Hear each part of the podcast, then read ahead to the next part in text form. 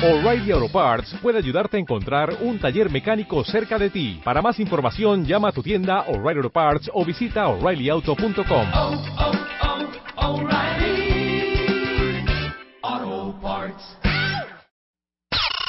Este mes en Revista MOA, ¿tu vida es un desmadre? Dale reset y empieza de cero. En portada, Alejandra Guzmán nos cuenta cómo le hace para, a pesar de todo, siempre caer parada y más fuerte. Te amo, pero es que te odio. Pero te amo, pero es que te odio. ¿No será que estás atorado en una relación tóxica? Porque si hay remedio. MOA Febrero, más de 120 páginas de reseteo, ideas, fuerza e inspiración. Una revista de Marta de Baile.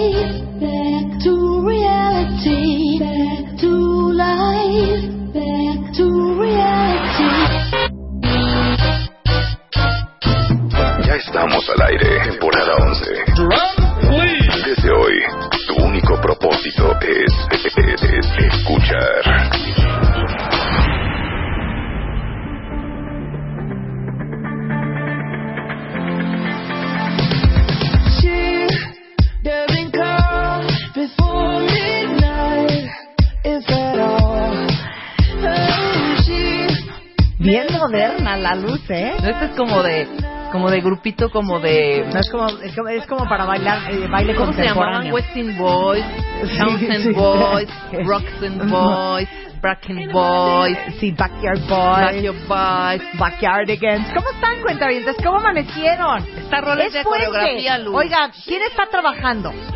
Porque como nosotros sí trabajamos en puente, este este día nos vale a nosotros por Más dos. te valía trabajar en Puente, hija, después de... Nos vale por dos. Pero ¿quién de ustedes está trabajando? No sean así, mándenos tweets, No sean Facebook. así, por favor, pero una foto de su oficina y de su laptop abierta. Exacto. Ahorita y nosotros mandamos trabajando las clavados. nuestras. O sea, trabajar no es estar en la cama revisando mails, ¿eh? Eso no es trabajar. Exacto. Trabajar huevos- es haberse huevos y- apersonado en el complejo del consorcio. Exacto. Eso es haber trabajado. Haber, haber chequeado, chequeado Sí. su tarjeta así de, De entrada. Ajá, exactamente. Exacto, o sea- Oye, yo me pregunto, ¿nos pagarán triple nosotros por venir acá a trabajar este nunca, día? nunca lo he visto. ¿Es doble ¿eh? o triple? ¿Es doble? ¿Es doble? ¿A ustedes les van a pagar? doble, Barquetín. ¿A ustedes les pagan doble? ¿Puedes hablar al micrófono, Luisa? O sea, no estás en tu, ca- en tu cuarto. Perdón, Rebeca. A nosotros no, pero sí a algunos eh, de los empleados se los pagan doble. ¿A quién? A los de confianza. A los de, a- exacto, a los de A los empleados de confianza. Ah. Nunca he sido empleado de confianza. Qué. No. ¿Les están pagando doble por chambear este día, cuentavientes? A nosotros Sí. no, ¿eh? Come, te están O pagando sea, tu- ¿te están pagando o doble? No seas No. mentiroso, come. A ti te están pagando doble y hasta triple. Sí, seguramente. No, con tal de con tal de no disparar los tamales mañana, no, a mí no me están pagando. Oye, sí, cierto, mañana son los tamales, mañana ¿verdad? son los Día tamales, dos. ¿no? Claro. De hecho, tú sacaste con un tal de no pagar los tamales. Bueno, les puedo contar una cosa muy chistosa. El día que partimos la rosca en mi casa, Él no tiene que traer salimos- tamales. salimos, Sí. ah, sí, él lo tiene que traer Él no le tamales. salieron en la rosca, le salieron. Mañana los tamales, Mañana los chulita. traes, Elo. Aunque Pero- sea ahí de superama de los de bolsita. Pero le regalamos este eh, eh, eh, ¿cómo se llama? el pedazo de, de rosca de reyes, ¿no? Ajá. Entonces les dijimos, bueno, el que saque muñequito le toca traer los tamales. Sí, claro. Y uno de los pedazos Ajá. sí traía el muñequito. ¿Y? Entonces salimos y le salió un muñequito. No, no nos salió nada. Negaron el muñequito con tal de no traer los tamales. No la mañana jalan, tamales. ¿eh? ¿A quién Mañana más le tamales. tocaba traer tamales? A Elo, Elo le salieron do- a ti, hija. A mí, ¿verdad? Claro. Ok, yo te doy la mitad. Trae los No, tamales. tú traes el chocolate Ok. y Elo trae los tamales. O ahí se ponen de acuerdo. ¿Qué prefieres, Elo, el chocolate o los tamales? Ok, ¿alguien de ustedes les, to- les tocó lo- los tamales de Oye, mi mañana? papá tenía un socio que era alemán, Sí. Gossenheim. Gossenheim. Ajá. Y Gossenheim era, de verdad, tan codo, pero tan codo, Sí. que en una rosca de oficina, Ajá. él sí, y es neta, y te- mi papá te lo puede decir, se tragó el muñeco. Se lo tragó así no- de cluc. Ajá, se lo tragó Oye, está bueno completamente. eso. Había un güey tan codo, tan codo, tan codo, que se tragó el muñeco de la rosca de. Navidad. Eso Sí. está muy bueno. Es un buen chiste. Me gustó. Fíjate, qué bonito chiste. Oigan, el día de hoy, para todos los que no están trabajando, y para todos los que lo están trabajando también, viene Daniel Moreno, periodista y director de Animal Político. Vamos a hablar de grandes notas que no fueron dadas por grandes periodistas. Ejemplo, la entrevista de Sean Penn al Chapo. Ajá. Eh, Lucy Romero, vamos a hablar de los hermanos infernales. O sea, las mil razones de pleitos entre hermanos, cuando en vez de compañeros, nos convertimos en rivales. No, ya, y en totales enemigos, de verdad. Ay, o ¿Cuántas los hermanos no? pesados. Pues sí, pues sí, qué Bueno, horror. vamos a hablar de una nueva app para todos los amantes del vino. Oye, ¿qué tal? Está buenísima, ya la probé, ¿eh? ¿Ya la probaste? Sí. Bueno, ahorita vamos a hablar de la app para todos los que aman el vino. Pero antes de eso, quiero este, leerles algo muy bonito. Lo voy a traducir literal Ajá. eh, al vuelo, porque viene al caso Con el tema de con hoy. el tema de Álvaro Gordoa. Sí. Ok, voy a traducirlo, ¿ok? Señor, no tengo computadora, pero eh, me fue dicho que Facebook y Twitter es una maravilla y estoy tratando de hacer amigos fuera de Facebook y Twitter, pero aplicando las mismas, los mismos principios, pero en la vida real. Ajá. Todos los días voy caminando por la calle y pues le digo a la gente con que me cruzo eh, lo que comí, cómo me siento, eh, qué hice la noche anterior, eh, qué voy a hacer el resto del día. Eh, les estoy repartiendo también algo muy bonito, eh, fotos de mi esposa, fotos de mi hija, de mi perro. Eh, también repartí esta mañana fotos de yo podando mi jardín. Eh, también fotos de yo en mi última vacación. Eh, yo echado en un camastro al lado de la alberca. Ajá. Eh, también he escuchado sus conversaciones, ¿no?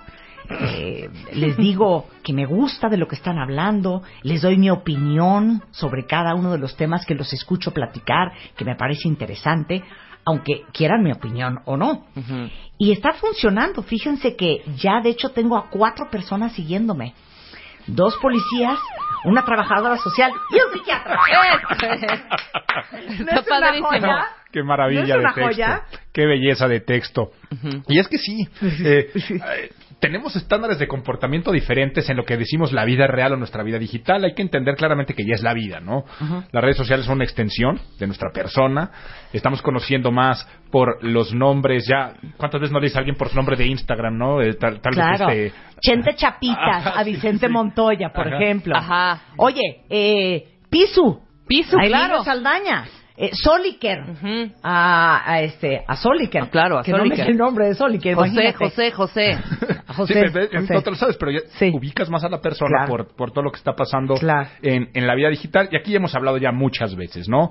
Que hay que saber qué es la vida y que hay que atenernos a los mismos estándares de comportamiento. Pero hoy vamos a hablar acerca de, de cómo llevar los comportamientos de Facebook, pero a la vida real, para ganar likes, tal cual. O sea, imagínense, si las personas trajéramos integrados un botón para darnos like, piensa tú en este momento a quién le darías like.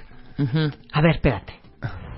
¿O en qué momentos le darías a ciertas personas Ajá, like? ¿A qué claro. comentarios ¿A le qué das comentarios? Porque, a ver, vamos a la analogía. Yo veo a mis hijas, sobre todo a una de ellas, se pasa horas tomando una foto. Por fin de que tomó la foto, se pasa horas retocando y poniéndole filtro y cuadrándola y viendo si esta o la otra. Todo esto para subirla a Instagram. Yo le digo, mi amor, ¿pero por qué no tomas la foto y la subes? Mamá, es que así no es, me dice. Si haces eso, no vas a tener likes. Entonces, toma la foto, que venga al caso con la foto anterior, con la foto que sigue en el Instagram. Claro. Todo muy bonito, porque todo el mundo quiere conseguir likes. Somos unos- Yo porque no le he entrado al Instagram, pero somos unas prostitutas de like. Yo iba a decir ¿no? unos limosneros, pero Unos sí. limosneros de like, ¿no? Sí, totalmente. Andamos gust- eh, queriendo gustar. Este, Sí. Todos queremos ser aceptados, todos queremos que nos quieran, Sí. Pero a veces lo tratamos de hacer únicamente con una foto, no decir esta foto va a ganar muchos likes. Sí, ¿Y luego en persona eres una perra. Eso. ¿No? ¿Por qué mejor no preocuparnos a ser generadores de like en la vida real? Entonces, el tema de hoy va a ser los likes de la vida real y pequeñas acciones para que nos den ese like. Y, y no tiene que ser, tal vez ahora que dije la pregunta, ¿a quién le darías like? Pues piensas en tu mejor amigo o en alguien así. Y no. Tal vez cuántas veces no le darías like a ese, a ese poli de la entrada que te cae tan bien y no sabes por qué te cae tan bien.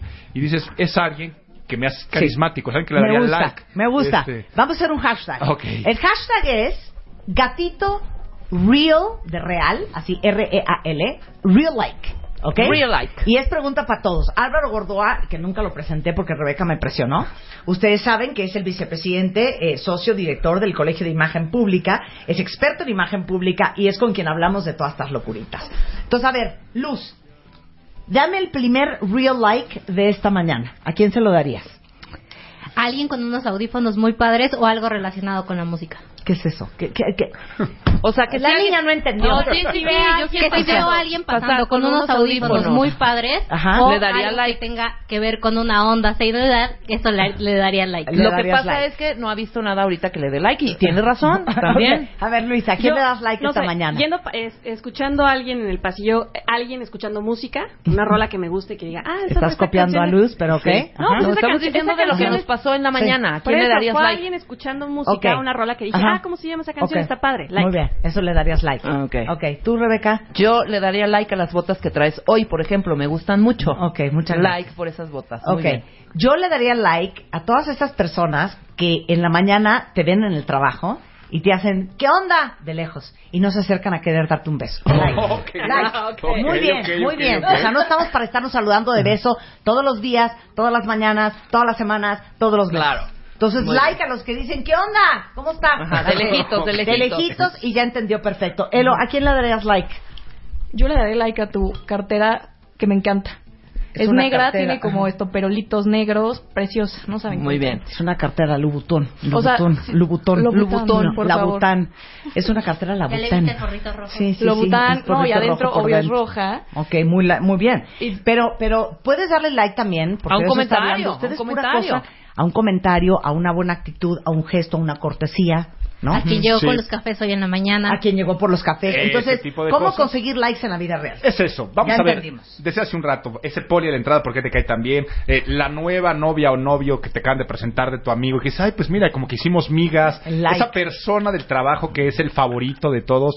¿Qué hacen? Algunos le llaman carisma, otros le llaman ángel, pero la realidad es que hacen pequeñas acciones que hacen que gusten, que la gente los quiera, que los acepten. Claro. Eh, y esto es lo que vamos a hablar. Vamos a hacer estas pequeñas acciones, pero nosotros conscientes, para empezar a gustar a los demás. Y entonces vamos a englobarlas. Y si bien para algunas personas que no te saluden en la oficina de beso puede generar likes, para otra persona una cartera y todo ello, aquí vamos a hablar de este carisma para gustar y que nos acepten. ¿Qué hacen las personas que realmente queremos, aunque no sean nuestros mejores amigos? Claro, ah, eso o sea, está padre. ¿Cómo conseguir más likes en la vida real? La vida real. Ok, punto número uno. Punto número uno. Las personas a las que les gustaría o que les, de- eh, que les daríamos like son personas que nos sonríen. Bravo, Es precioso una persona sonriente. La sonrisa Y abre con todos buenos sí. dientes todavía mejor. Sí, por supuesto. La sonrisa abre todos los canales de comunicación, transmite empatía, amabilidad, seguridad. Y aquí traigo un estudio de la Universidad de Florida bien interesante. Eh, encontró que las fotos en Facebook, donde aparece gente sonriendo, son más generadoras de likes.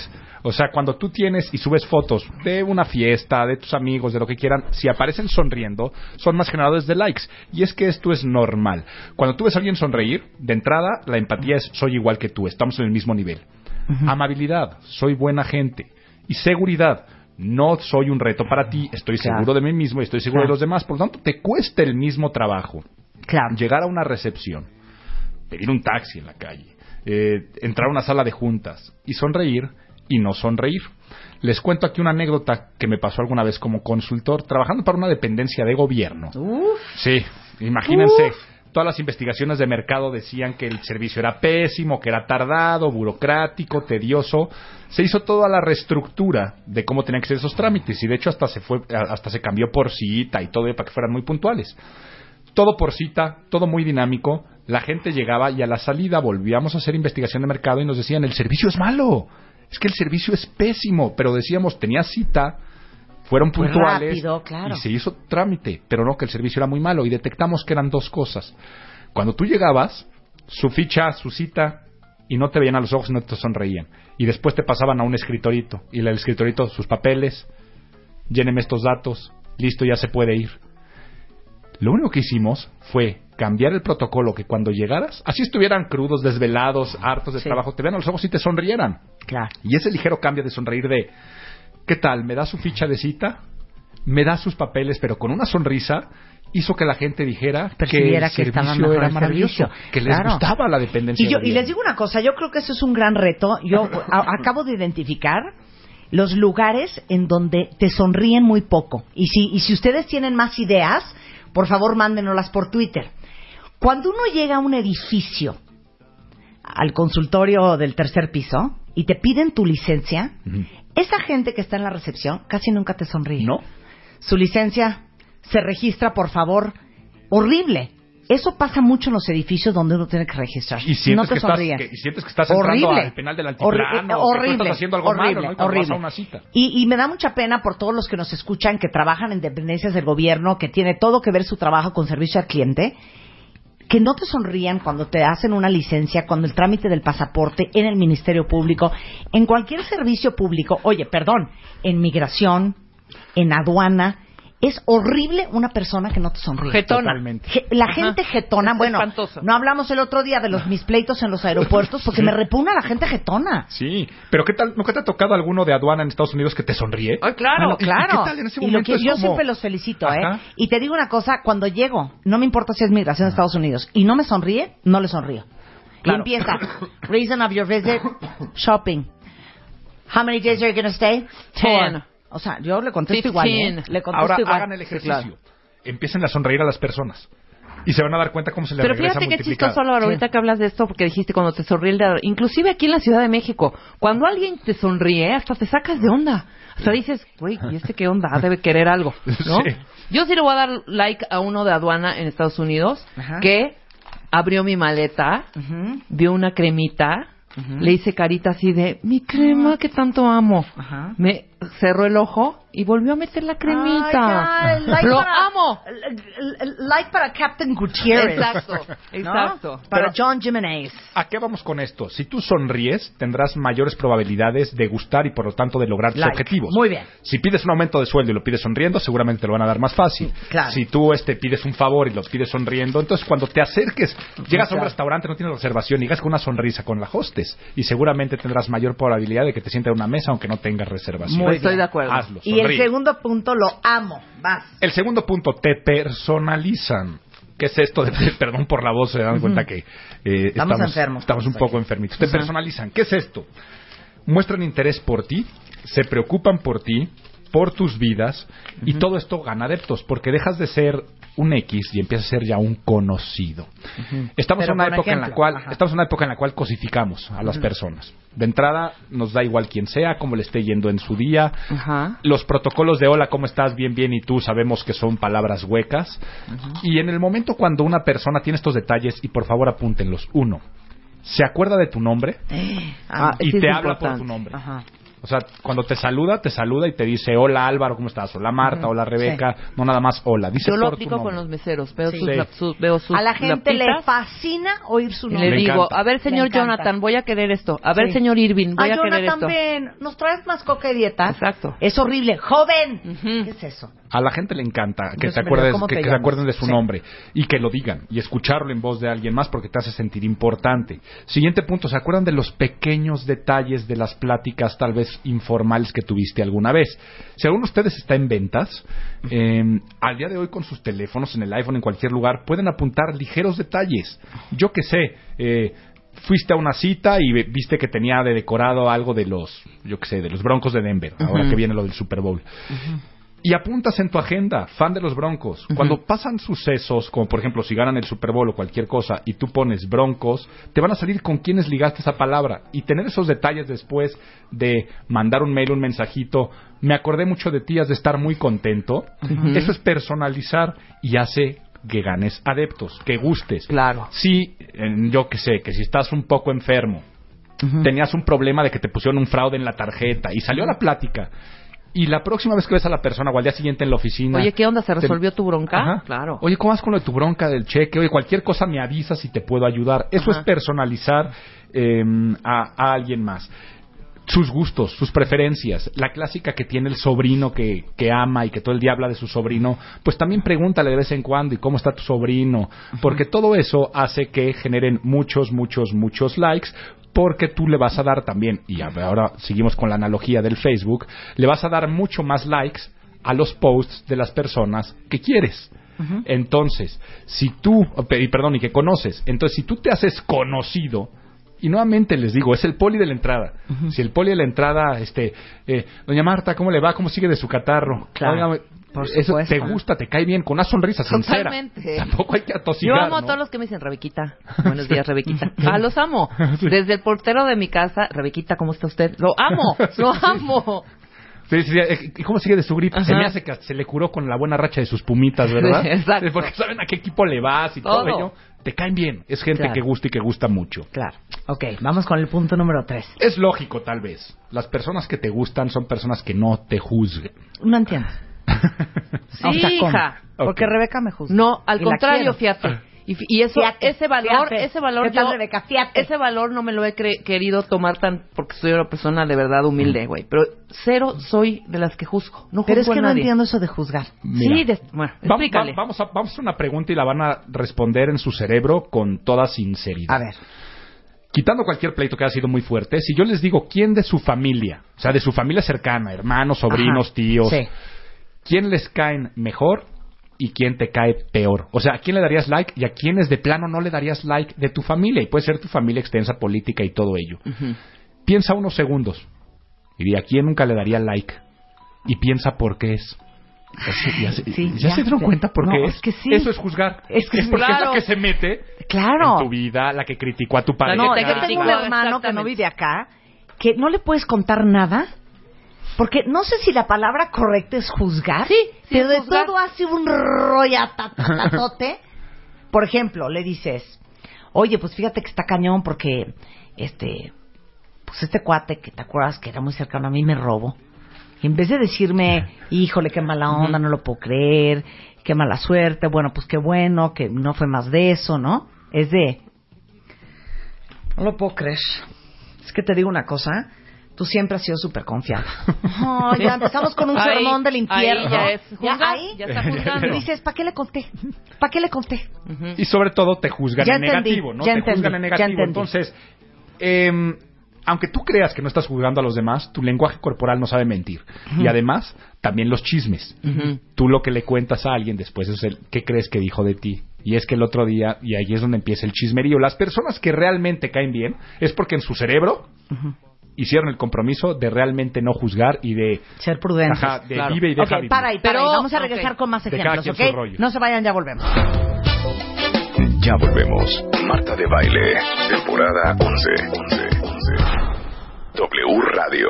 Estamos aquí en W Radio en vivo y a todo color con Álvaro Gordoa y estamos hablando de cómo conseguir más likes en la vida real. O sea, literal, cómo ser una persona más agradable. Sí, eso ok, es- ya hablamos uno. La gente que sonríe tiene más likes del mundo. La gente que eh, conecta con los demás, que los personaliza, que, le, que, que haces sentir al otro que te importa, le preguntas cómo está, cómo va con su hijito que gustos, enfermo, le dices su nombre, claro. nombre. Y nos quedamos en no juzgar. En no juzgar. Ok, pero danos ejemplos de no juzgar y de ser prudente. Vamos, ejemplos de no juzgar. Si una persona trae algo en su apariencia personal, ropa, algo que acaba de comprar y que a ti no te gusta, siempre simplemente piensa es, pues cada quien es su vida, yo por eso no lo traigo puesto. Claro. No por eso tengo que andar diciendo este al compañero de trabajo, ¿qué onda con los zapatos que se puso hoy? Porque eso Claro. después Cae se mal. hace el chisme de oficina, pero si no simplemente tus Cae mal. ojos al ver a la otra persona empiezas a caer mal. Como dicen, si no tienes nada bonito que decir, Claro, mejor no, no lo digas nada. Totalmente. Pero lo peor de todo es que esto te lo hace aparte gente que ni siquiera es cercana a ti. Sí, ya claro, sabes, claro. el de tres escritorios a la izquierda, así de, ¿qué onda? ¿Es que te veniste en pijama o qué? Y tú con tu, ya sabes, con tu jumpsuit de cashmere divino, Sí. que dices, cállate estúpido. ya sabes. O Bertita, la de recursos humanos, que se embarazó y todavía no se ha casado con el fulano. haz de cuenta. Haz de cuenta. ¿Cómo es posible? O sea, y ella que decía que tan recatada, y tanta moral, y tanta no sé qué, y mírala, salió embarazada, y ni se ha casado, ¿sabes? Ese tipo de comentarios que dices, güey, bájenle un poco. ¿no? Totalmente. Ahora, yo sí quiero que expliques la diferencia entre, porque la prudencia la conocemos perfecto, hay gente muy imprudente y sabemos quiénes son. Pero muchas veces hay una línea como muy delgadita entre darle el avión a tu mejor amigo o amiga en, co- en aconsejar o no juzgar. No, dijiste y en mejor amigo. Eh, bueno, en tus- en oh, claro, pero también lo haces eso. A tus mejores amigos procuras no juzgar, güey, los- sus acciones. Pero hay una línea muy delgada entre darle el avión y no juzgar. Eh, y es que hay, hay que entender qué es eso. Es, la, es la línea entre juzgar y dar un consejo. Exacto. Y tú únicamente tienes que dar un consejo donde te lo piden. Ujú. ¿Ok? Donde te lo piden o tu autoridad moral Híjole, sirve para te llegar a dar consejos. Es que ya volví. Que por dentro le quieres decir, te digo una cosa, eres una pobre estúpida, una bruta. arrastrada, bruta, sin dignidad, Eso no es puedo creer que lo perdonaste, estúpida. Claro. ¿Eso es juzgar? Eso es juzgar. Eso es que yo juzgar. eso sí te lo diría. Sí, total, claro. Pero es ju- claro, estás juzgando a una persona por sus actos. Aquí Un- quieres Ajá. que te diga, bueno, Rebeca, No, güey, tienes que trata de analizar un cuidarte. poco. No, Ay, no manches. analizar también decir, desde dónde viene, ver las heridas primarias de tu de tu amiga, Sí. rebuscar un poco más para entender desde qué posición regresó, desde qué desde qué lugar, güey. Desde qué No, herida. pero, a ver, Sí. tampoco se trata de ser hipócritas, porque Marta, tú en Sí, este claro, caso, tú en sí. este caso puedes decir algo como, Eres bueno. Rebe, Rebe, sabes claramente cuáles son mis opiniones, pero sabes que tus decisiones yo las respeto y el chiste es que tú seas feliz. Y las Sí, siempre las voy a apoyar. Y ajá. Y cuando venga llorando porque este estúpido te la volvió a hacer, aquí voy a estar. Aquí va a estar Eso mi no, hombro. Eso no, eso no. Pero muy bonito lo no que va. dijiste. Yo te apoyo, yo te quiero. Sí. Aunque la decisión No, que hayas sí. tomado. Bueno, yo sea te la apoyé. sea. nos Cañón. hemos apoyado luz, cañón. difíciles. Sí, Ok. sí. Eh, Este, eh, puedes decir cosas como lo respeto aunque no lo comprendo. Claro. Y no se trata de ser hipócritas, y eso Claro. es no juzgar, ¿no? Ok. Siguiente punto. ¿Cuántas veces no has visto en Facebook que alguien sube un bello paisaje con la frase motivacional, de ánimo? Eh, muchos de los que tienen muchos followers en redes sociales es lo que hacen para ganar followers, Ajá. porque... Pues aunque a algunos les suene cursi o no les suene cursi, la energía positiva genera likes. A unos nos pueden caer gordísimos esos, eh, eh, esas frases motivacionales y todo ello, pero pues sabemos que eh, en medios de comunicación se tiene rating en los programas positivos, este, en, en- en- yo que sé, el que tiene muchos Híjole, amigos te digo generalmente es el del de la chispa Esa es de una fina línea, Álvaro. Sí. Porque una cosa es un paisaje de un amanecer con la siguiente frase. Señor, acompáñame en el camino. El Señor contestó, aquí estoy junto a ti, cargándote cada paso duro que des. Gracias, Señor. Mira, con todo Esas nuevamente no las respeto. soporto. Me gustan, por ejemplo, las de No, que no Nobody no, que no dies a virgin, life fucks us all. Ok, Ah, ok. me gustan, ¿me Ok, entiendes? ok, ok. Tienen más onda. Pero cada quien su estilo. Sí, cada Pero quien te su gusta. estilo. Ok, te gustan. Te gusta aunque sean un Sí, poco más pero gusta más, más, revolucionarias. eh, más Pero, que pero tenía entra dentro de pero lenguaje de positivo. la gaviota en el cielo. Déjalo ir. Si regresa, es tuyo. Si no, déjalo ir. O sea, Sí. no sé cómo va. Si no regresó, es Esa- que esa nunca frase, es no, que nunca lo fue. Esas son pésimas. Sí. Pero bueno, pero, ahí- Pero cada quien que su mensaje Sí, positivo. pero la gente quiere gente positiva. Eso. Exacto. La gente quiere rodearse de gente Muy buen positiva. punto. Cuando alguien te contagia de buena energía, vas a disfrutar su presencia. Cuando te la pasas muy bien en una fiesta o fuiste a una boda, ¿por qué te la pasaste bien? Seguramente fue también por la compañía. Sí. Fue porque esa gente te hizo reír. Haces vínculos emocionales positivos con todo aquello que te haga reír. La culpable de esto es la dopamina. Aquí en este programa han hablado muchísimas, muchísimas veces de la misma y solo podemos generar dopamina cuando te sientes bien. Si tú haces que el cerebro de la otra persona genere este tipo de sustancias y que las ligue contigo, en ese momento van a mantener una buena actitud cada vez que te vean. Porque ya tuvieron un estímulo positivo arraigado. Entonces, no seas el que siembra la semilla pesimista. No seas el que cuando te preguntan cómo estás, vaya, yo estoy enfermo y te preguntan cómo estás, bien, pero pues ahí vamos, ¿no? ¿Por qué? Pues porque estoy enfermo, pero no te la pasas tirándote al piso. O sea, hay personas, Sí. hay personas que nunca van a caer bien porque siempre traen el punto negativo. O sea, hay Sí. veces que sí tienes que ver Claro. el vaso medio, medio vacío porque tienes que poner Claro, las pilas. Pero yo pondría otra cosa sobre la mesa. Ah. ¿Saben quién genera mucho like? La gente que coopera. ¿Y a qué me refiero con esto?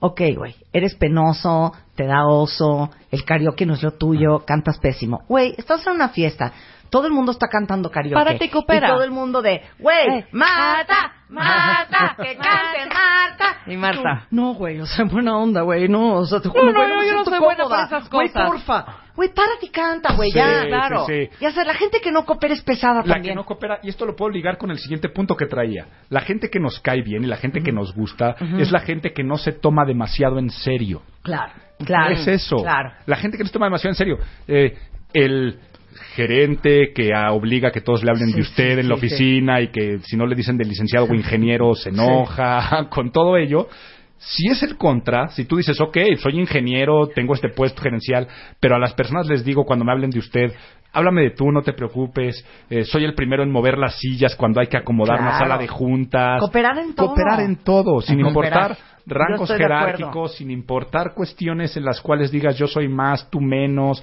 eh, el, el no tenerle tanto miedo al ridículo, hacer el oso, como de acabas de acuerdo. decir, ¿no? Me Y aquí lo hemos hablado, aquí hemos hablado mucho de creértela, ¿no? Ujú. Créete para que hagas cosas, para que avances, ¿no?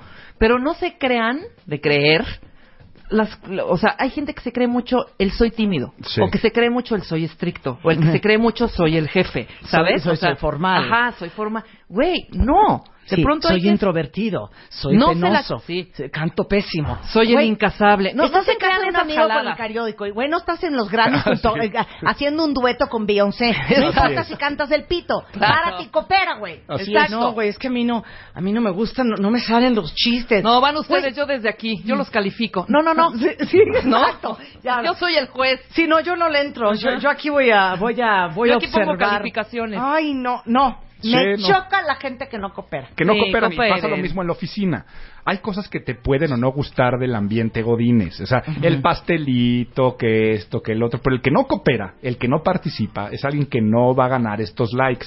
Claro. Si tú vas, te ríes, está el chiste de ocasión, de oficina, si algún día haces el oso, ríete de tus propios osos, no pasa absolutamente nada Claro. cuando pasa todo ello. Si algún día haces el, el ridículo y puedes reírte de lo mismo, ah, foméntalo, este, que se hagan memes acerca de ti y, y, y- pásalos en la oficina en vez de, en vez de ofenderte porque este porque el otro día te pasó algo muy incómodo, ¿no? Entonces, las personas que no se toman tan en serio, las personas que son mucho más llanas, las personas que son mucho más lights para Espérame, decirlo espérame, espérame. ¿Mucho más qué? llanas. Llanas.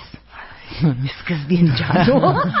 Es muy llano. ¿Qué es eso, Álvaro? No ser mamila. Quieres ser mamila cuando tienes que ser mamila cuando tienes que ser mamila. Claro, Pero claro. ahí. Búscame la definición, hasta se me atoró.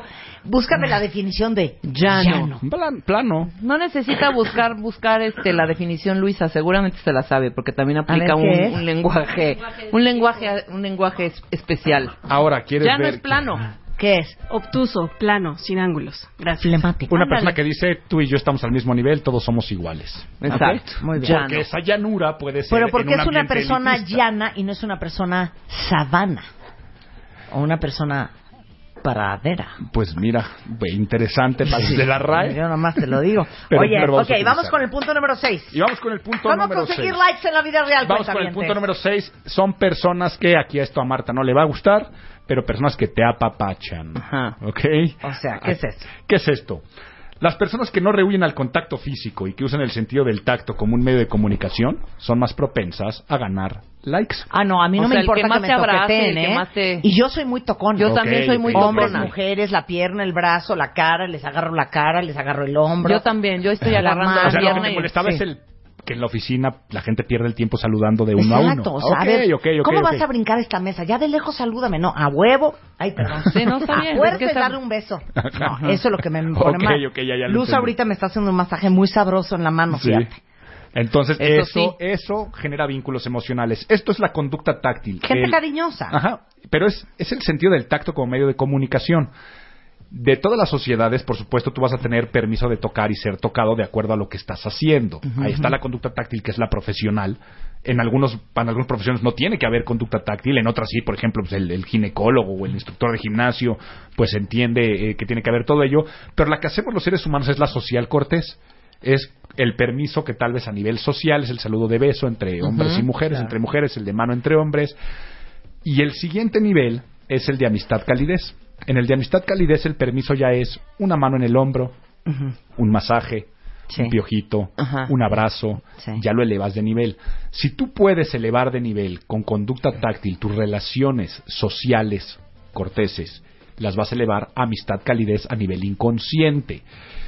Hay que tener mucho cuidado. Sí, no, no Ojo, anden cachondeando sin pedir permiso. eso, y, no, y no se trata de que, que se malinterprete Claro. de cachondeo ni nada de ello. Sí, mañana Bedoya sobando las nalgas a Rebeca. No, Claro, eso no, claro, eso claro. no, eso no.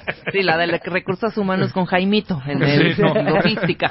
Pero es la diferencia, es la diferencia entre un lejano hola, es como el tú decías hola, Sí. y ese saludo de beso o apretón de manos, pero mientras te tocan el hombro. Ahora asúmele que además le dicen tu nombre. Claro. Hola Marta, beso y te tocan un poco el hombro. Todo eso abre canales de comunicación y lo puedes ir elevando. Poco a poco. Después ya se va el abrazo, después ya se va a ir caminando y una mano en el hombro, o hasta el ligero jugueteo de el empujoncito, el masajito en la mano, todo. Cuando tú ya empiezas a abrirte al tacto de los demás, en ese sentido empiezas a decir, esta persona me gusta, tengo mayor confianza, estoy permitiendo cosas que normalmente socialmente no se hacen. Y eso es muy, muy, muy, muy bueno para poderlo hacer. Entonces, yo sé que esto también suena mucho clichés y todo ello. Sí. De vez en cuando los saludos de high five, chocar puño con alguien cuando no viene al caso, pasar por los pasillos de la oficina y en los pasillos de la oficina eh, ver lo que está haciendo alguien en la computadora y poner ligeramente la mano en el hombro, compañero hombre o mujer, porque no Sí. se malinterpreta de que ya llegó este a sobetearme otra vez. Claro. Sino es esas cuestiones nada más de... ¿Qué pasó, "Da, Irmita? no- nos fue bien. Un ¿Qué, cariño. qué pasó? ¿Qué pasó? Y Un detalle. Chócalas, chócalas. Claro. Ese tipo Claro. de cosas abren canales de comunicación. Pero inclusive O sea- en una reunión cuando estás ya conviviendo con alguien que no conoces, de entrada saludas, hola, igual y no, de, de beso en beso, que yo en esas reuniones también estoy con Marta. No se crucen, o sea, hay 10 alrededor de una mesita, con, este, con sacos alrededor, o sea, los vasos muy pegaditos muchas veces, Sí. y ahí se paran, llegan, ¿no? Y tienen que saludar de beso a to- saltoneando, ya sabes. Sí, no, o sea, ya tiraste, ya tiraste con la cadera en la copa del vecino. Sí, es horrible, muy molesto. Pero bueno, Y yo, y yo Sí, sí. tengo otra. Espérame, pero Ah. rápido nada más esto. Platicas con esa persona que lo acabas de conocer. Al final te cayó muy bien y la despedida es invariablemente de beso y abrazo. Sí, por supuesto. Bye, que te vaya, aunque lo hayas conocido ese Por día. supuesto, por supuesto, por supuesto. De hecho, la primera, eh, hasta, hasta el contacto visual genera esos efectos. La primera vez que vayan ustedes a un restaurante, te van llevando caminando a tu mesa. Voltea a ver a los de la mesa de al lado. Haz contacto visual y sonríeles. Y van a hacer así el saludo de nodding, ¿no? El buenas, buenas. Sí, sí. En ese momento ya abriste los canales de comunicación. Sí. Cuando terminen las Y hasta personas. otros canales también. No, hasta otros pero por, por eso, ojo. Cuando esa otra persona o ese otro grupito terminen de comer, se van a tener que despedir de ti. Claro. Ajá. Claro. Sí, claro. exacto. Hasta luego, buen domingo, buen domingo. Sí, claro. ¿Lo conocías? No, pero era muy amable. Claro. Si esto lo elevas al siguiente, que ya es la conducta táctil, empezar a tocar un abrazo y todo ello, eso es como, ya nos hicimos amigos. O sea, nos conocimos en esta reunión, pero nos despedimos con un abrazo. Es una manera social, finalmente, de animales, de decir, ya, ya no somos unos extraños y ya te dejé entrar en esta parte un poco más íntima. Entonces decían, si es muy molesto el saludo, eh, o- otro momento aquí decimos. Cuando tú llegas a un restaurante o a una mesa en una boda y la gente ya está cenando, no, no saludas. O sea, ahí no se da mano ni se da beso cuando ya la gente empezó a comer, sino saludas de lejos. Pero puedes poner las manos sobre los hombros de alguien que sea como el anfitrión de esa mesa. Hola, ¿cómo están? ¿Cómo les va? No los molesto. Nos vemos al rato. Y esos palmaditas, apapachos, abren todos estos canales de comunicación y gustan. Ve mezclando. Ve mezclando lo que acabamos de mencionar. Si tú empiezas entonces, eh, la próxima vez que vayas a la oficina, y está eh, Normita, la de recursos humanos, en vez de simplemente, hola Norma, desde lejos, pues sí te puedes acercar y decirle todos estos detalles de uno, sonreírle y decirle por su nombre. Claro. Hola Normita, ¿cómo has estado? ¿Cómo vas con la bronca que traías el otro día? Hoy no sabes cómo me acordé de ti, porque ves lo que del fraude que del banco que me contaste, un amigo se fue allá a la Consef una día, si quieres te paso el dato, aunque después no se cristalice. Claro, claro, claro, pero pues estás haciendo ya un vínculo ahí, ya hay empatía. Y Pues. el- en vez de decirle este, oye, este, qué flojera y no sé qué. pasó, Norma? ¿Ya salió Ajá. mi cheque? No, puta. Sí. Sí, ya sí. pónganse a chambear, ¿no? Ajá. No, Ok. pues no. Eh, y entonces ya terminarás con el, pues bueno, Normiux, nos estamos viendo, bye bye, bye bye, palmadita en la espalda o high five, y va a decir, pues esta es buena gente. Like. En la línea sutil, Like. like, Like. en la línea la sutil de tampoco hacer la barba. Claro, ahora, yo sí quiero, porque yo siempre quedo como la amargosa, yo sí quiero también Aclarar. hacer una acotación. Y es más, venga maestra marketing y Daniel Moreno, vengan los dos, porque ellos son gente de letras, son gente de diplomacia. Ven acá, Gabriela, ven acá. Sí. Ven acá, necesito tu opinión, Daniel, ven, ven tú también. Sí, son gente Ellos- letrada. ellos- ¿Sabes gente por qué sabia, Álvaro es gente letrada? Gente muy estudiada. Con un eh, amplio conocimiento de la vida, de la vida. filosofía y las letras. pero sobre todo, ¿saben qué? De la parte sociológica del ser humano periodista. Díganme si estoy mal o si estoy bien. Es lo único que a quiero. ser largo, ¿eh? Ay, no, no es, es rápido, ¿eh? Ay, a ver, pásenme el bichequera. Le voy a pagar a la señora, no va a que moleste. ¿Qué estábamos por hablando minuto de la cooperada? Sí, Gaby exacto. es muy así. Exacto, No qué es- bueno. nuestra- ¿Sabes qué? nuestra qué bueno. jefa es así. ¿Sabes qué acabamos de decir? No. ¿Cómo tener más likes en la vida? Ajá. Y en uno de los Likes, likes. pero en la vida real, no en tu O sea, Twitter. ni usted ya no entiende así. How to be a nicer person Ah. and be liked by others Thank you more very much. frequently. Yeah, now I Okay. understood, yeah. En alemán. Ich liebe dich. Ich liebe dich likes. Ok. Ajá, ok, Una de luego- las cosas que dijimos es la gente que coopera. Ajá es horrible la gente que estás en una reunión, todo el mundo está cantando el karaoke y de repente, que cante Gaby, que cante Gaby. ¿Y Gaby ayudan? Que cante Gaby. Y Gaby. Y Gaby, No, no, no, no, no, no, no, no, yo aquí, yo cuento los votos. Yo cuento los votos. O eso es cooperar, porque cuento los votos. Igual, pasa Gaby, le digo, ay, venga, Gaby, ven a platicar no, no, no, no, no, yo nomás No, vine yo a traer nada aquí a más Daniel Moreno, que es mi tengo amigo. una junta. O sea, Sí, tengo coopera, hija. No saben cuántas veces lo he sufrido, ¿eh? Están Bueno, contando ¿verdad que no anécdotas de la vida real. como- Es que no coopera. es, Oye. Gaby, el círculo de periodistas, Daniel Moreno. El círculo de periodistas. Soy director de Animal Político. ¿Podría ser parte de moderando? No, no, no, yo no me meto. ¿Verdad que no coopera? Así es, así es. Neta, La te estás puedo describiendo. decir, ya coopera. ¿Puedo decir algo? Porque la verdad están trapeando con mi apellido. ¿no? Trapeando con mi apellido. Yo creo ser una muy buena persona, ¿no? Y la verdad es que no, no vi Perdón, ningún perdón, ¿podemos- aplauso. podemos Tienes áreas de oportunidad, pero lo eres. ¿Podemos Luego. votar? Sí. Sí. No, no, no pueden votar. No está votación si soy una buena persona o no. Lo que está es un statement. O sea, Ok. es clarísimo. Esta te va a gustar. No Soy- está en tela de juicio. Exacto, no está en tela de juicio. Es Ahora bien, el problema de cooperar es Ajá. que uno tiene que cooperar con las necesidades del, de los demás. prójimo. ¿Sabes qué? No son necesidades, ¿Quieres un like? Queremos ¿Quieres un cantar like? en el karaoke, no Pues sé sí. qué. Pues no quiero cantar hoy. O sea, el otro día en mi casa. Oye, Gaby, vamos a todos ahorita a hacer, dígalo con Mimi, que Gaby no, güey, yo no juego esas cosas. Yo güey. soy intelectual. O sea, yo soy intelectual. güey. O sea, de un pesada, de un pesada. bueno, está bien, lo No, asumo como esto, área esto de quiero someter a su opinión. Ajá. Ahí va. ¿Listo, Álvaro? Ok. Si ustedes hablan con la misma persona todos los días, por cuestiones de trabajo, por cuestiones de intercambio de información profesional, pero todos los días hablas con ella, hazme la llamada. Yo te hablo a ti. Sí. Ring, ring, ring, ring, ring, ring, ring. ¿Qué Bueno. onda, hija? ¿Qué onda? ¿Qué onda, hija? Hola, ¿cómo estás, Rebeca? ¿Por? Sí, por. O sea, ¿por? ¿Cómo? ¿Por qué preguntar cómo estás? Ah, no, si hablaste ayer con ella, si hablaste antes con día. ella, No, si toda hablas la todo el mañana. día con Sí. ella. Si es la quinta llamada. No, esa, esa sí, mira. Entonces es- Háblame tú a mí. Rin, rin. No, este... Contesta, Ah, hija. ya, claro, claro. Sí, cierto. A ver, ring, ring. Contesta, Sí, yo voy a Bruta. contestar. Rin, rin. Yo ya sé que es más. ¿Qué quieres? ¿Qué onda, hija? ¿Ya le hablaste a Luz? Ya, ya le hablé. Ok, ya está. Ya está. Ahora bueno, vamos a hacer la llamada. Ujú. Rin, rin. Bueno, ¿Qué onda? sí, Marta, ¿cómo estás? Buenos días. ¿Cómo amaneciste hoy? No, yo mal. le cuelgo. Eso muy mal. No, yo le. Eso muy mal. Sí, no. O sea, de veras, si ya hablan con la persona, hablan todos los días, ya no le pregunten cómo está.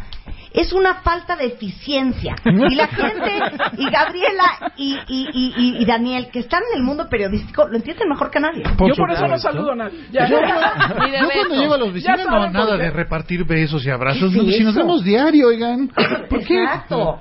No, y si te viste en la De acuerdo. mañana, saliste a comer y regresas luego en la tarde y es otra vez, hola, ¿cómo estás? Pues igual que hace rato. Sí, igual que si acaso el un poco indigesta. De hecho, igual Si que acaso- ayer. Igual que Si ayer. acaso un poco Sí. indigesta, Es pero lo no que más que hablaba eso. Álvaro hace unos minutos. Eso es ultracorrección. No, y también un poco barbear. Eh, sí, No, total. No, pero Sí. así como hay ultracorrección en el lenguaje, o sea, decir cabello, les tengo una noticia, es una ultracorrección. O sea, decir pelo está perfectamente bien. Sí. Nadie va a creer que traes el, el pelo del oso de The Revenant pegado en la cabeza. Todo el mundo entiende que si le dices, me lavé el pelo, entienden que es el pelo de la cabeza, no es de la cola. No. ¿Por qué tienen que decir cabello? Eso es una ultracorrección. Pero las dos son correctas. saludando a todo el mundo, es una ultracorrección. Ya me chile. ¿Ya ven cómo no coopera, Marta? Gracias. Bueno, ya me ya puedo te retirar. puedes ir. Bueno. A ver, denle sus 100 pesos. Adiós, a la señora. cobra 120 por pesos, minuto. ¿eh? Bueno, Este, adiós, oye, bueno, el Colegio de Imagen Pública tiene todo el año cursos increíbles, diplomados, maestrías. Para todos aquellos que quieran ser consultores en imagen pública, visiten la página imagenpublica.mx donde encontrarán los estudios, licenciatura, maestría, doctorado, diplomados, educación presencial a distancia. Ahí en imagenpublica.mx se encuentran las fechas y dejo mis redes arroba Álvaro Gordoa, tanto Instagram como Twitter y Álvaro Gordoa Oficial en el Facebook. Si quieren mandar mandarle a alguien la lista de cómo tener más likes en la vida real está en martadebaile.com. Gracias, Álvaro.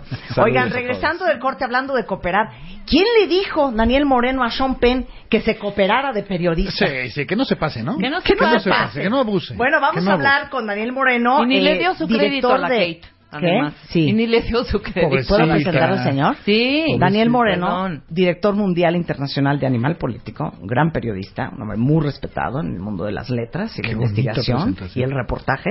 Vamos a hablar de grandes notas que no fueron dadas por grandes periodistas, sino por un Sean Penn cualquiera. Cualquiera, Regresando cualquiera. del corte, no se vayan. Ya volvemos. Marta de Baile, temporada 11. 11, 11. W Radio. Los mejores temas. Con Marta de Baile. Ya regresamos. Temporada 11. Estamos de regreso, son las 11.04 de la mañana en W Radio. Antes de hablar con Daniel Moreno, van a ver qué divertido todo lo que van a aprender ahorita sobre grandes notas de la historia de la humanidad que no fueron comunicadas por un periodista profesional. Ahora, inspirados en Sean Penn, que él es el que da esta entrevista, esta fotografía, primera foto post escapada del Chapo Guzmán, es que decidimos invitar a Daniel Moreno, que es un periodista que tiene más de 60 años en el mundo del periodismo, eh, director de Animal Político. A ver, ¿tú qué opinaste de esa nota? Pues mira, La, la verdad. la verdad, digo, primero, envidia te da, porque por supuesto es el personaje. Segundo, histórico es, pues porque nadie más lo ha entrevistado. Claro. Pero tercero, pues claro que uno objeta, en términos periodísticos, que es una mala entrevista, Sí, cuando ya la lees dices, no, Sí, gracias, ¿no? con permiso. que el ego de Sean Penn es mucho más grande que cualquier otra cosa y por supuesto todo el texto es yo, yo, yo, yo. Sí, o sea, a ver, desde el punto de vista de un periodista, Sí, porque un periodista tiene que saber escribir. Sí, bueno. Está muy mal escrita. Está mal, está mal No, está escrita, mal- están mal planteada, las preguntas. preguntas Uno pésimas. nunca acepta una entrevista que en donde el entrevistado te condiciona tanto, o sea, ¿Cómo, cómo? Sí, no, o sea, explica puedes- todo eso. Uno, uno como periodista no puedes aceptar que vas a entrevistar a alguien y ese alguien te dice, a ver, espérate, pero yo autorizo las preguntas y yo autorizo el texto, porque entonces te, eh, te quita toda la independencia que tú debes de tener para lo más importante de todo. Los periodistas básicamente nos dedicamos a darle un servicio al lector, no Claro. al entrevistado. Entonces, un buen periodista, si tú me vienes a entrevistar y te digo, eh, Daniel, eh, nada más un favor, eh, no toques nada, porque te lo hacen mucho. Sí, claro, ¿eh? no me preguntes A mí me lo hacían mucho de- cuando hacía entrevistas, yo no soy periodista, pero ya sabes, a los artistas, a la Celine Dion y a la Britney. Spears y a toda esta camada de fulanos, y te decían, nada más un favor, te decía la de izquierda, no toques su vida personal, nada de preguntas sobre su reciente divorcio, nada de... En ese momento un periodista profesional dice, no lo entrevistes. Pues yo sabré de qué le pregunto, pues si no, ¿para qué Claro. acepta la entrevista? Exacto. Digo, yo puedo entender que no se metan con la vida personal y que Claro. uno le moleste que se metan con la vida personal, pero en el caso de la entrevista de Sean Penn va mucho más allá. Claro. O sea, pues no Sí, le preguntó era. nada. Pues no le preguntó nada, No, claro. o sea, termina siendo casi eh, la historia del pobre campesino, pobre, que se tuvo que dedicar a la droga porque no tenía nada más, pero que él es bueno en el fondo y que, hombre, la violencia, no, pues eso lo hace solo pues porque se tiene que defender. Eso es lo que molesta. O sea, ¿cómo es posible que permitas que el texto final sea pues un homenaje al Chapo? Sí, no, y porque aparte, si ustedes leyeron la entrevista completa en la revista The Rolling Stone que escribió Sean Penn, en realidad se vuelve una descripción de su Ay, travesía. Sí, sí, sí. Punto sí, y se o sea, acabó. dice uno, oigan, ya por favor, ¿no? Por eso habla, grano, Daniel dice que es un que es un, un ego total y absoluto esa Exacto. entrevista por parte O sea, de tú Sean te Penn, sentiste oye. ofendido. Yo me sentí ofendido, pero también envidioso, ¿eh? Sí. Ahora, ¿quién sabe cómo reacciona uno en esas circunstancias también? Es, es decir, eh, no está fácil que te metas a la guarida de un tipo como este, ¿no? O sea, digo, qué miedo. Imagínate nada más la cantidad de gente que tiene ahí, que si le haces una pregunta inconveniente, quién sabe qué te pueden hacer. ¿no? Claro. Entonces, bueno, Pero como periodista te voy a hacer Pero- esta pregunta, porque varios me lo han dicho, que critican mucho a Kate y a Sean Penn por haberse metido en Sí. ese rollo. sí, claro. ¿A quién le ofrecen una entrevista con el Chapo que dice no? Yo te diría a ¿Tú lo hubieras cualquier periodista, no, a cualquier periodista al que no le garanticen condiciones para poder hacer la entrevista que quieres hacer. Es decir, tú no le puedes dejar de preguntar de la violencia, de la corrupción, de muchas cosas. Sí. Entonces, cualquier periodista que eh, al que le dicen, oye, yo te voy a controlar las preguntas, solo puedes preguntar esto, además me vas a dar la versión final, uno supondría que la va a rechazar, porque no tiene sentido hacer una entrevista así, porque no le va a, das- a dar ningún valor. Claro, pero si a ti te hubieran dicho, Daniel, el va- Chapo va te quiere dar rollo. una entrevista y que le preguntas lo que quieras. Fugado como estaba. Exacto. Yo te diría que en términos ideales, dices sí, claro. En términos reales, quién sabe. En términos reales, a mí me pues, te da, pues te da miedo. Pues sí, Sí, claro. digo, Ujú. a mí cuando me han hecho esa pregunta, yo les digo, oigan, mi oficina está en la Condesa. La ventana de mi oficina da al Parque México. O sea, Blanco fácil. no, sí. Me da miedo, ¿no? Claro. Bueno, es más, si yo fuera Kate del Castillo me estaría preocupada por la por la esposa del Chapo, ¿no? Porque también por ese lado tienes que cuidarlo. Claro. Entonces te digo, creo que ese es el problema central, que el, que Sean Penn está demasiado preocupado por sí mismo y por mostrarse como lo mejor que le ha pasado a, a este mundo y que está muy poco preocupado por realmente entender al personaje y preguntarle las cosas que nos importan a todos. Oiga, ¿A cuántas personas ha corrompido? ¿no? Claro. Este, cuéntenos cómo es su relación con gobernadores, a quienes les ha dado una lana. Oiga, ¿cuántos periodistas ha usted ordenado o matar o golpear o amenazar?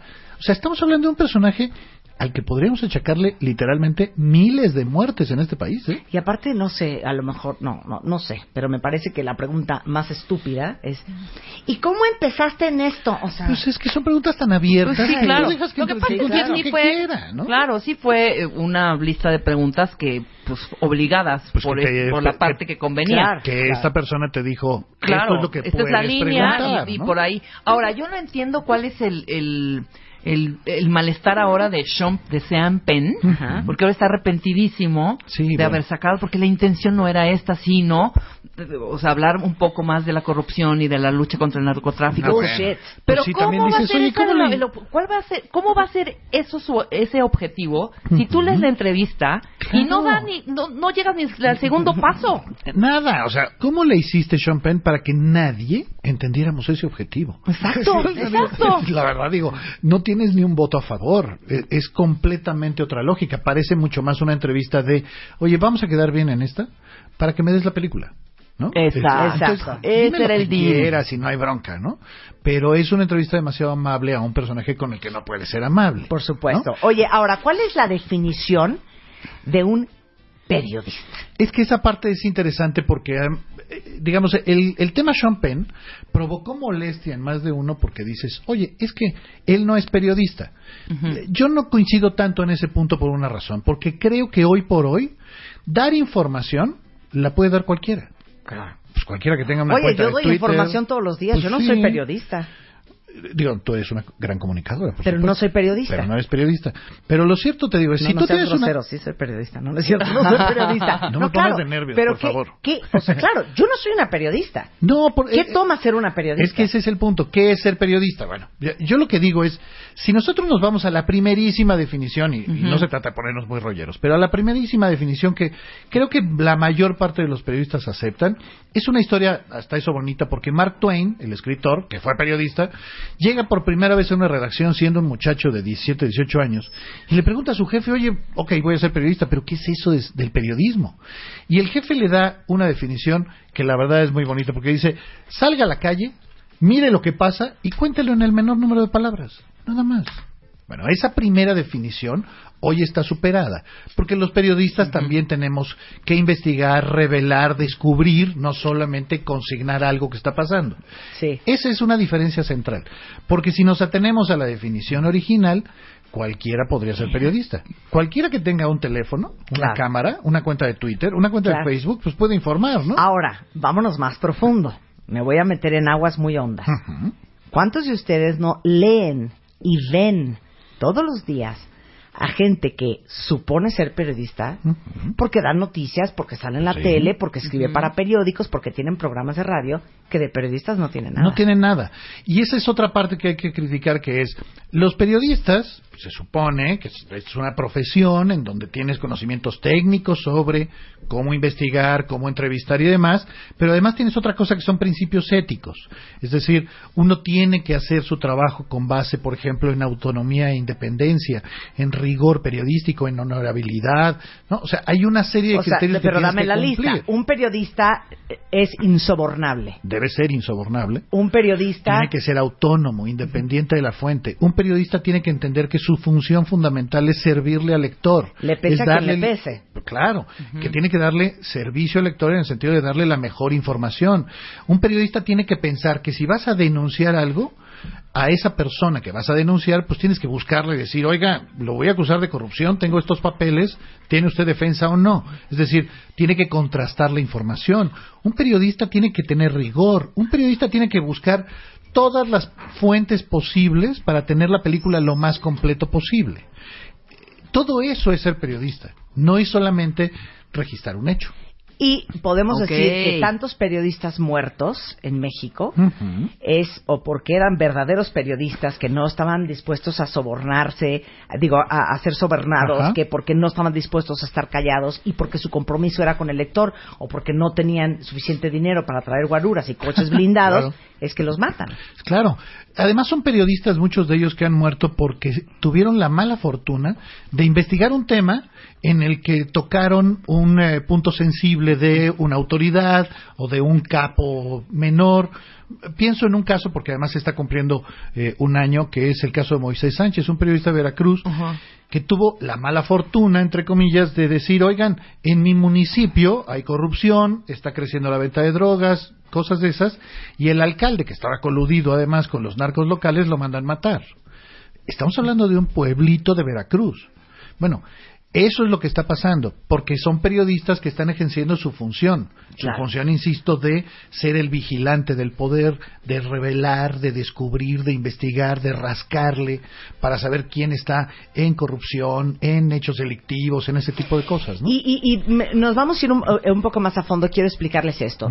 ¿Se acuerdan las primeras imágenes que salieron de las decapitaciones de, de ISIS? Ajá. Lo más impresionante para la comunidad mundial no solamente era que eran decapitaciones públicas Sí, bueno, horrible. y televisadas Ajá. y grabadas, sino que eran a periodistas. Porque en la comunidad internacional, en las zonas de guerra, en las zonas de conflicto, los periodistas tenían absoluta inmunidad. Exacto. Y ese es un tema muy interesante porque ¿por qué eh, consideramos que matar a un periodista eh, debe ser más motivo grave, de escándalo? claro, sí. No porque uno crea que el periodista es especial en sí mismo, sino porque pegarle a un periodista es atentar contra un derecho fundamental que es el derecho a la información. Es decir, si tú callas a un periodista... O sea, si matan a Rebeca está menos grave que si te matan a ti. Eh, eh, ojalá nunca. No, pero explica Ojalá esa nunca lógica. nos pase ni a Eh, uno ni a explico esa lógica. Al tú matar a un periodista, lo que estás haciendo es quitarle a los lectores de ese periodista el- la información que te da. Es decir, tú no solo matas a un periodista, matas el derecho a la información y el derecho a la libre expresión. Eh, digamos, eso es lo que provoca y por eso es tan importante, porque nos afecta a todos que maten periodistas. Si matan a un periodista en Tamaulipas, el resto de los periodistas, por razones lógicas, no va a querer informar. ¿Quiénes son los afectados? Pues no los periodistas, que probablemente sigan teniendo chamba, ¿eh? Sino los lectores, la, la gente, los ciudadanos, que ya no van a tener información.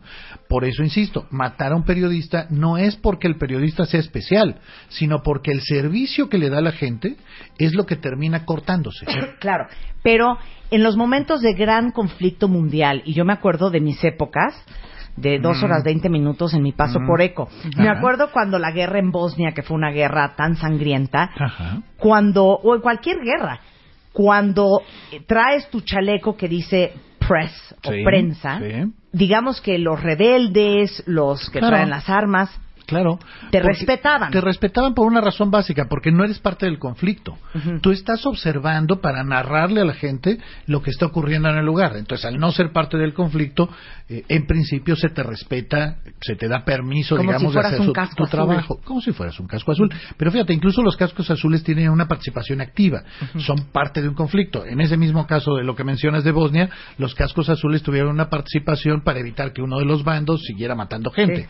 Un periodista está básicamente para narrar, en un caso así de extremo, los hechos y tratando de ser, tratando de ser lo más honesto posible con sus lectores de contarle todas las partes de la película.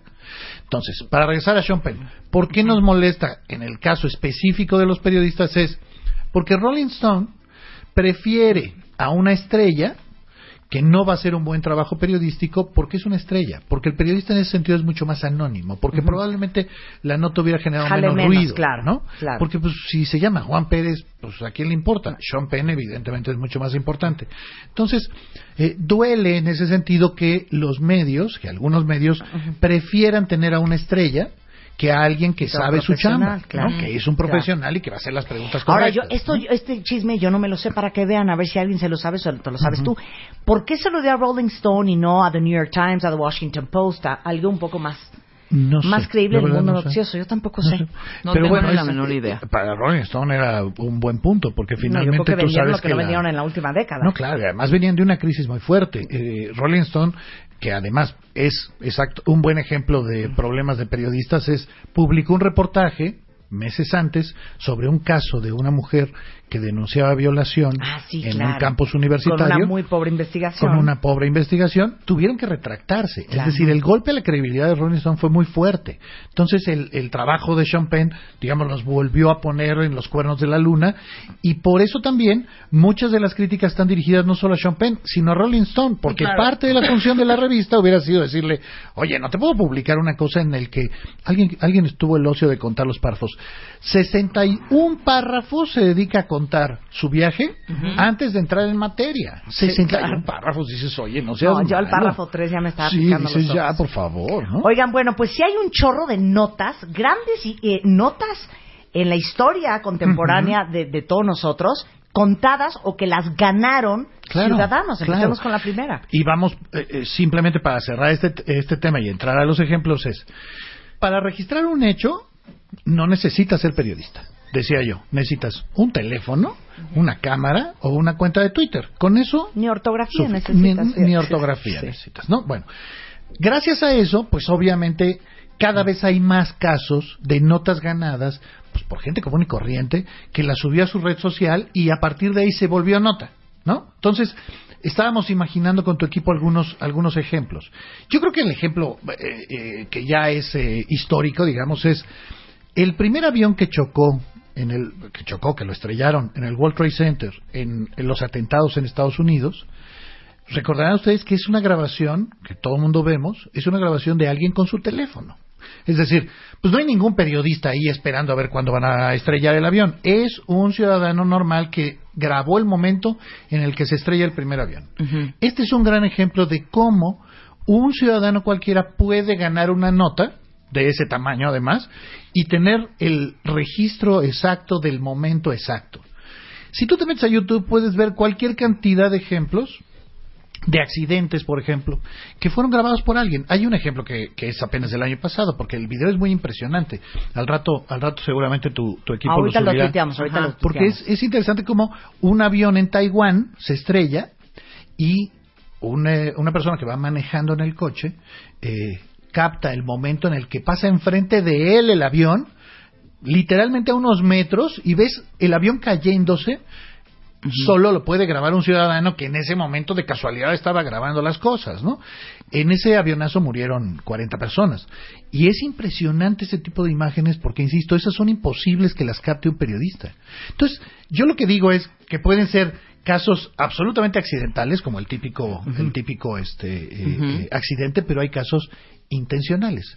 Híjole, y regresando Claro. del corte, un caso aquí en la Ciudad de México, Sí, un escándalo Qué nacional vergüenza. y vino de un ciudadano. Qué pena. ¿Cuál es ese caso? Regresando con Daniel Moreno de Animal Político en W Radio.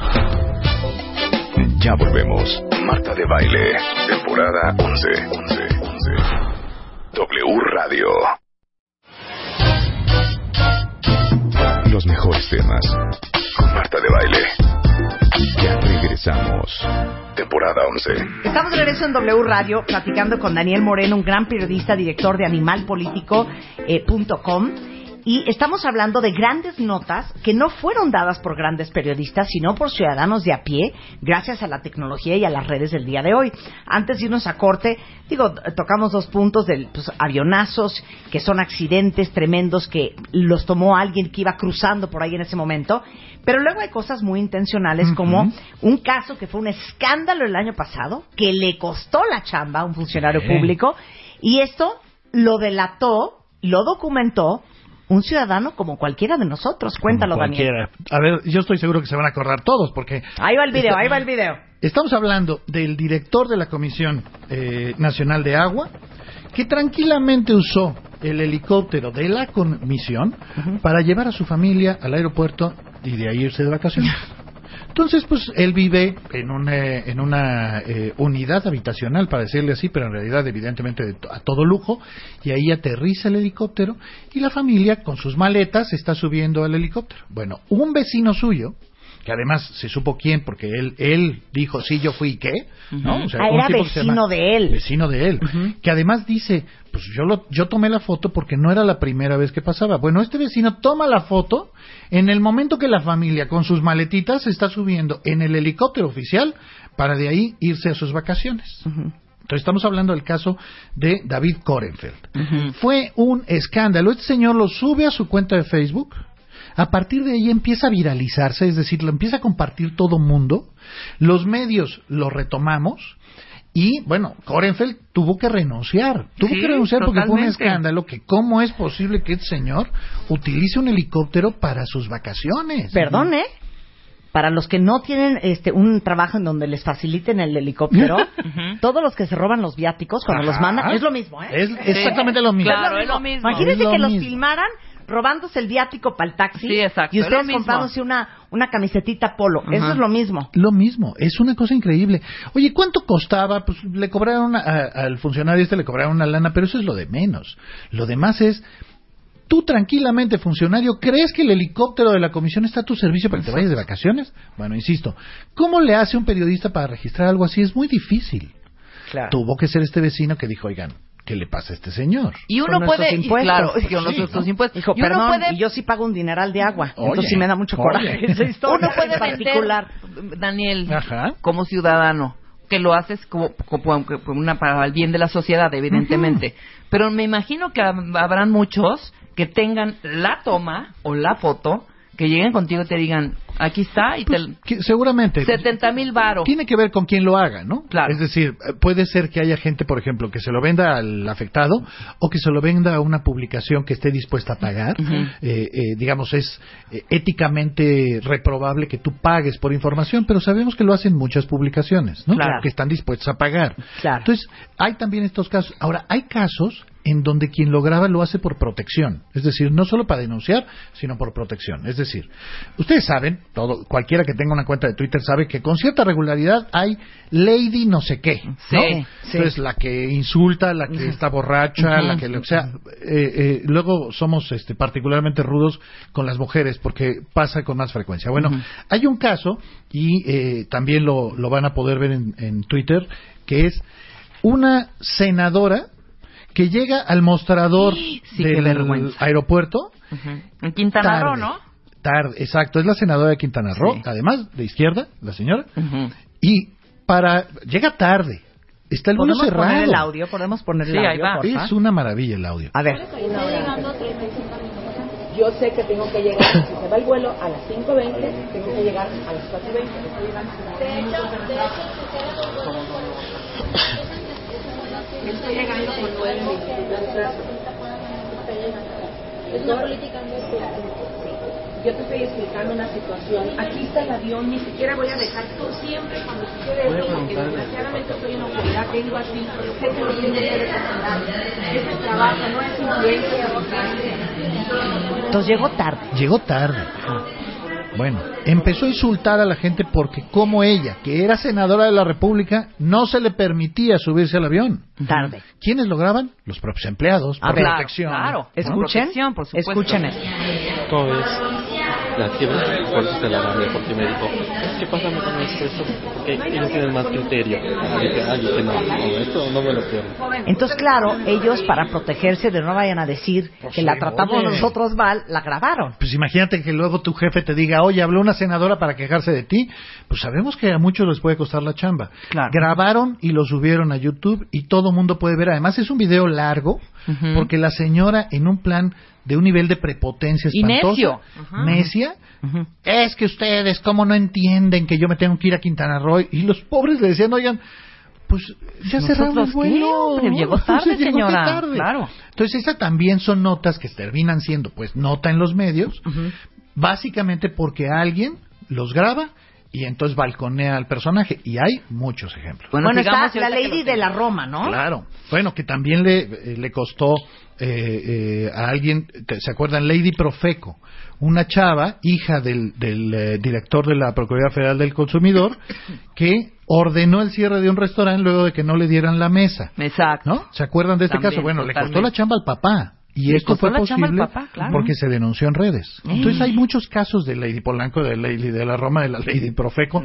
De los peores es Lady Cacahuates, pero este, lo cierto es que son posibilidades reales de que este, te denuncien un abuso, una, ¿no? Un, No, pero este tipo de Daniel, yo sí actitudes, te ¿no? digo que de todas estas, la Lady Cacahuates es la que se lleva la, la Qué- corona de qué oro. estúpida por eres. ¿eh? Y no, yo quiero Qué que lo escuche gente. Daniel. Pero es lo que escuche Daniel en no este momento. entiende el contexto de Lady Cacahuate. Sí, ahorita le vamos a explicar el contexto de Lady Cacahuates. Vengan Luisa y Elo, por favor, ver, y Luz no. también. Yo voy a aclarar Ajá. lo de Lady Cacahuate. Vamos a contar primero la versión real y luego la ya la que es manipulada, No, no es manoseada. manipulada. Sí. A ver, yo estaba, yo estaba en un programa Ajá. grabando, Sí. Daniel, que tú sabes que es muy granza- cansado Sí, grabar. claro. Y entonces les pedí, le pedí a Elo, oye Elo, ¿me traes unos cacahuates? Para ahí, ok. Para ahí continúa Luisa. Entonces, Ok. ¿cómo fue? Ok, ese- estábamos en una grabación que como sabes son muy complicadas. Sí. Estábamos esperando a los invitados y todo, y Ujú. estábamos preparando información. Sí. La jefa le pidió unos cacahuates a él A Elo. porque nadie de la producción había comido en ese momento. Exacto, Ya. entonces le pido unos cacahuates a Elo. Ah, ok, ¿Ok?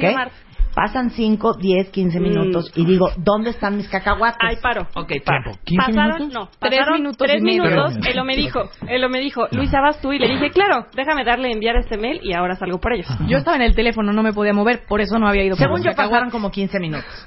El caso es que aparece Luisa. Ah, entonces digo yo, ¿dónde están mis cacahuates? Ajá. Y entonces me contestan, ¡ahí vamos! Paro, paro, paro. o sea, haz de cuenta que ir por unos cacahuates fuera cruzar No. el canal de la Paro ahí. La jefa paró la grabación para ir al baño. Fue al baño, regresó y yo ya iba saliendo por los cacahuates y me dijo, me- ya están los cacahuates, ya voy por ellos. Ya voy por ellos, o sea, 15 Y minutos entonces, después. Él lo seguía en el Como si teléfono. eso no fuera una emergencia. Eso Él lo lo más seguía cañón trabajando. cuenta. Cada quien en sus labores, Cada quien en una emergencia. Entonces, por fin regresan con los cacahuates. El cacahuate Nishikawa. Ajá. También Ajá. viene abierto. Ajá. O sea, viene violado el sello. Pausa ahí, pa- pausa. El cacahuate, la bolsa de cacahuates llegó abierta porque, como sabes, hacemos radio. Y es muy molesto para el radio escucha escuchar cómo se El- escucha Sí. exactamente. Se abre se abre Eso por un- siempre Bueno. te entregamos la El comida abierta. cacahuate venía abierto. Y eso no es todo, Daniel. El cacahuate venía violado. ¡No! No había 150 gramos de cacahuate japonés. No, es inaceptable. Había 75. Paro ahí. ¿Ok? Para ahí. 75 gra- O sea, Eso la es mitad de la claramente bolsa. abuso de confianza. Entonces, tarde Abuso de confianza. y vacío. Déjame hacer acotaciones Ok, aquí. para ahí. Estos cacahuates los compramos la producción con dinero de la producción, por un lado. Por otro lado, llegué, los abrí, le quité dos cacahuates, porque yo tampoco había comido. Escasos dos cacahuates. No que se caben pueden en quitar un dos, puñito. porque cuando haces la sí. vuelta la bolsa se Bueno, salen 10. Me comí Sí. tres- Cierto, entre cierto. 3 y 5 O cacahuates. sea, y si entonces, solo comiste dos, quiere decir que dedeaste otros ocho o diez. Entre 3 y 5 cacahuates ingerí. Ajá. Entonces la jefa me, le- me dice, ¿por qué le falta la mitad de la bolsa? Ajá. Y yo le dije, te robé dos cacahuates. Y entonces, en ese momento yo, de la manera más natural posible, esbocé algo que grabaron. Y hay quedó testimonio. como testimonio a la posteridad lo siguiente. Huevonas, pendejas y rateras. Ahí está Lady Cacahuates. Otra vez. Una vez más, huevonas, pendejas y rateras. aparte. puede ser. Pero a mí sí me gustaría que... Flojas que- porque se tardaron Ajá. años en ir por ellas. Claro. Brutas porque van y lo abren sabiendo Exacto. que yo me estaba muriendo de hambre. Y rateras porque me dan la mitad. Exacto. No, el contenido de la bolsa. Esa es Yo, Lady Cacahuate. yo propondría que este caso salga de la clasificación porque es un caso absolutamente justo. ¿Verdad que. No. Por supuesto. Uno pide un favor, se lo hacen mal, se lo hacen tarde, incompleto y aparte a medias. Sí, claro. Es, Es como más, cuando les pido Vamos yo a mis... tomarles el, el tiempo en este momento. Ajá. Dos bolsitas de cacahuates, órale. Claro que sí. A ver cuánto, a ver cuánto, a ver cuánto. Para que yo no les vuelva a decir Cuenten cuentavientes. huevonas, pendejas y rateras. aparte. No, no, no, no. Te es entiendo, ¿eh? Te entiendo. Es como cuando yo les digo a mis hijas, oye, estoy cansado, dame un masajito en los pies. Sí. Si me van a poner cara, mejor que no me hagan el favor. O hacértelo de mala gana. No, pues qué onda, ¿no? Un sobeteo Pues frágil. no, no, háganlo bien. Tras de que su padre, niñas, Exacto. se horas fleta en las calles. Exacto. de los lugares más peligrosos del mundo. Exactamente. Para informar a la gente, pero sobre todo para darle su mejor Claro. porvenir. Bueno, Lady Cacahuate en primer lugar, las otras ladies, mira, arrasaste tú con Lady Cacahuate. Ok, ¿no? yo, quiero, yo poner, yo quiero poner nada más preguntarle una cosa y decir también a la gente que ya el celular para nosotros los de a pie, como dice Marta, Claro. ya es una es una herramienta o un arma que de pronto sí es eh, aprovechada exagerado de una, de una forma y de otra también como para protegerte cuando realmente sí estás cometiendo un delito, Daniel. Y te lo No, digo acuerdo, porque el otro día vi a un, po- y lo voy a decir así, a un policía, pobre policía, ¿cómo se lo puso una señora? Muy bien, muy bien. Aleluya. ¿Aquí ese milagro? Ya, gracias. Adiós. no se lo Una señora que tenía un puesto, que no podía tener ese puesto ahí con su hijo, diciéndole una sola majaderías y de groserías al policía. El policía, por, por supuesto, Haciendo su chamba. haciendo su chamba. Qué Que también siento que de pronto se vuelve ya toda una la razón. exageración Tienes y toda también, la razón. ¿no? Y hay, de, en ese sentido de las exageraciones, uno tiene acceso, eh, no, no uno, me refiero a nosotros tres, ¿verdad? Pero Claro. hay gente que tiene acceso, por ejemplo, a la posibilidad de grabar conversaciones, eh, porque técnicamente no es tan complicado. Bueno, hacer eso muchas veces deriva en una denuncia que se hace un escándalo, que se hace una nota y uno no tiene como medio la posibilidad de saber si la grabación filtrada es cierta o no, si está editada o no. También, claro. Les pongo un ejemplo, que es Lorenzo Córdoba, un- el presidente del Instituto Nacional Electoral, a quien lo balconean con una grabación en donde dice una serie de cosas eh, que, que, digamos, tienen un tono en contra de indígenas, porque dice cosas como, no, bueno, ya, este parecía toro sentado, ¿no? Y está hablando sobre unos indígenas pues, que no son aceptables para el presidente del Instituto Nacional Electoral. ¿Qué es lo que pasó ahí? Pues el señor estaba hablando con otra persona, pues uno sabe que cuando estás hablando con otra persona, bueno, uno quisiera tener cierta libertad de poder decir lo que se te dé la gana, Claro. pero no la tienes. Claro. Y al grabarte y difundirse, pues evidentemente te dan un golpazo. Estas también son notas que se generan no por periodistas, sino por intereses muchas veces.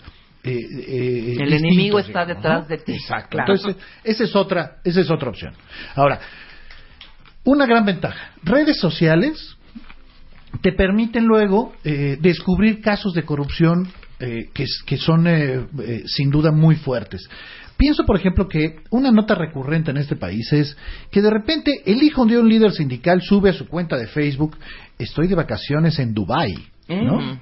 Y miren mi Mercedes-Benz, ¿no? E- ese tipo de casos que es utilizar las redes sociales para generar información periodística.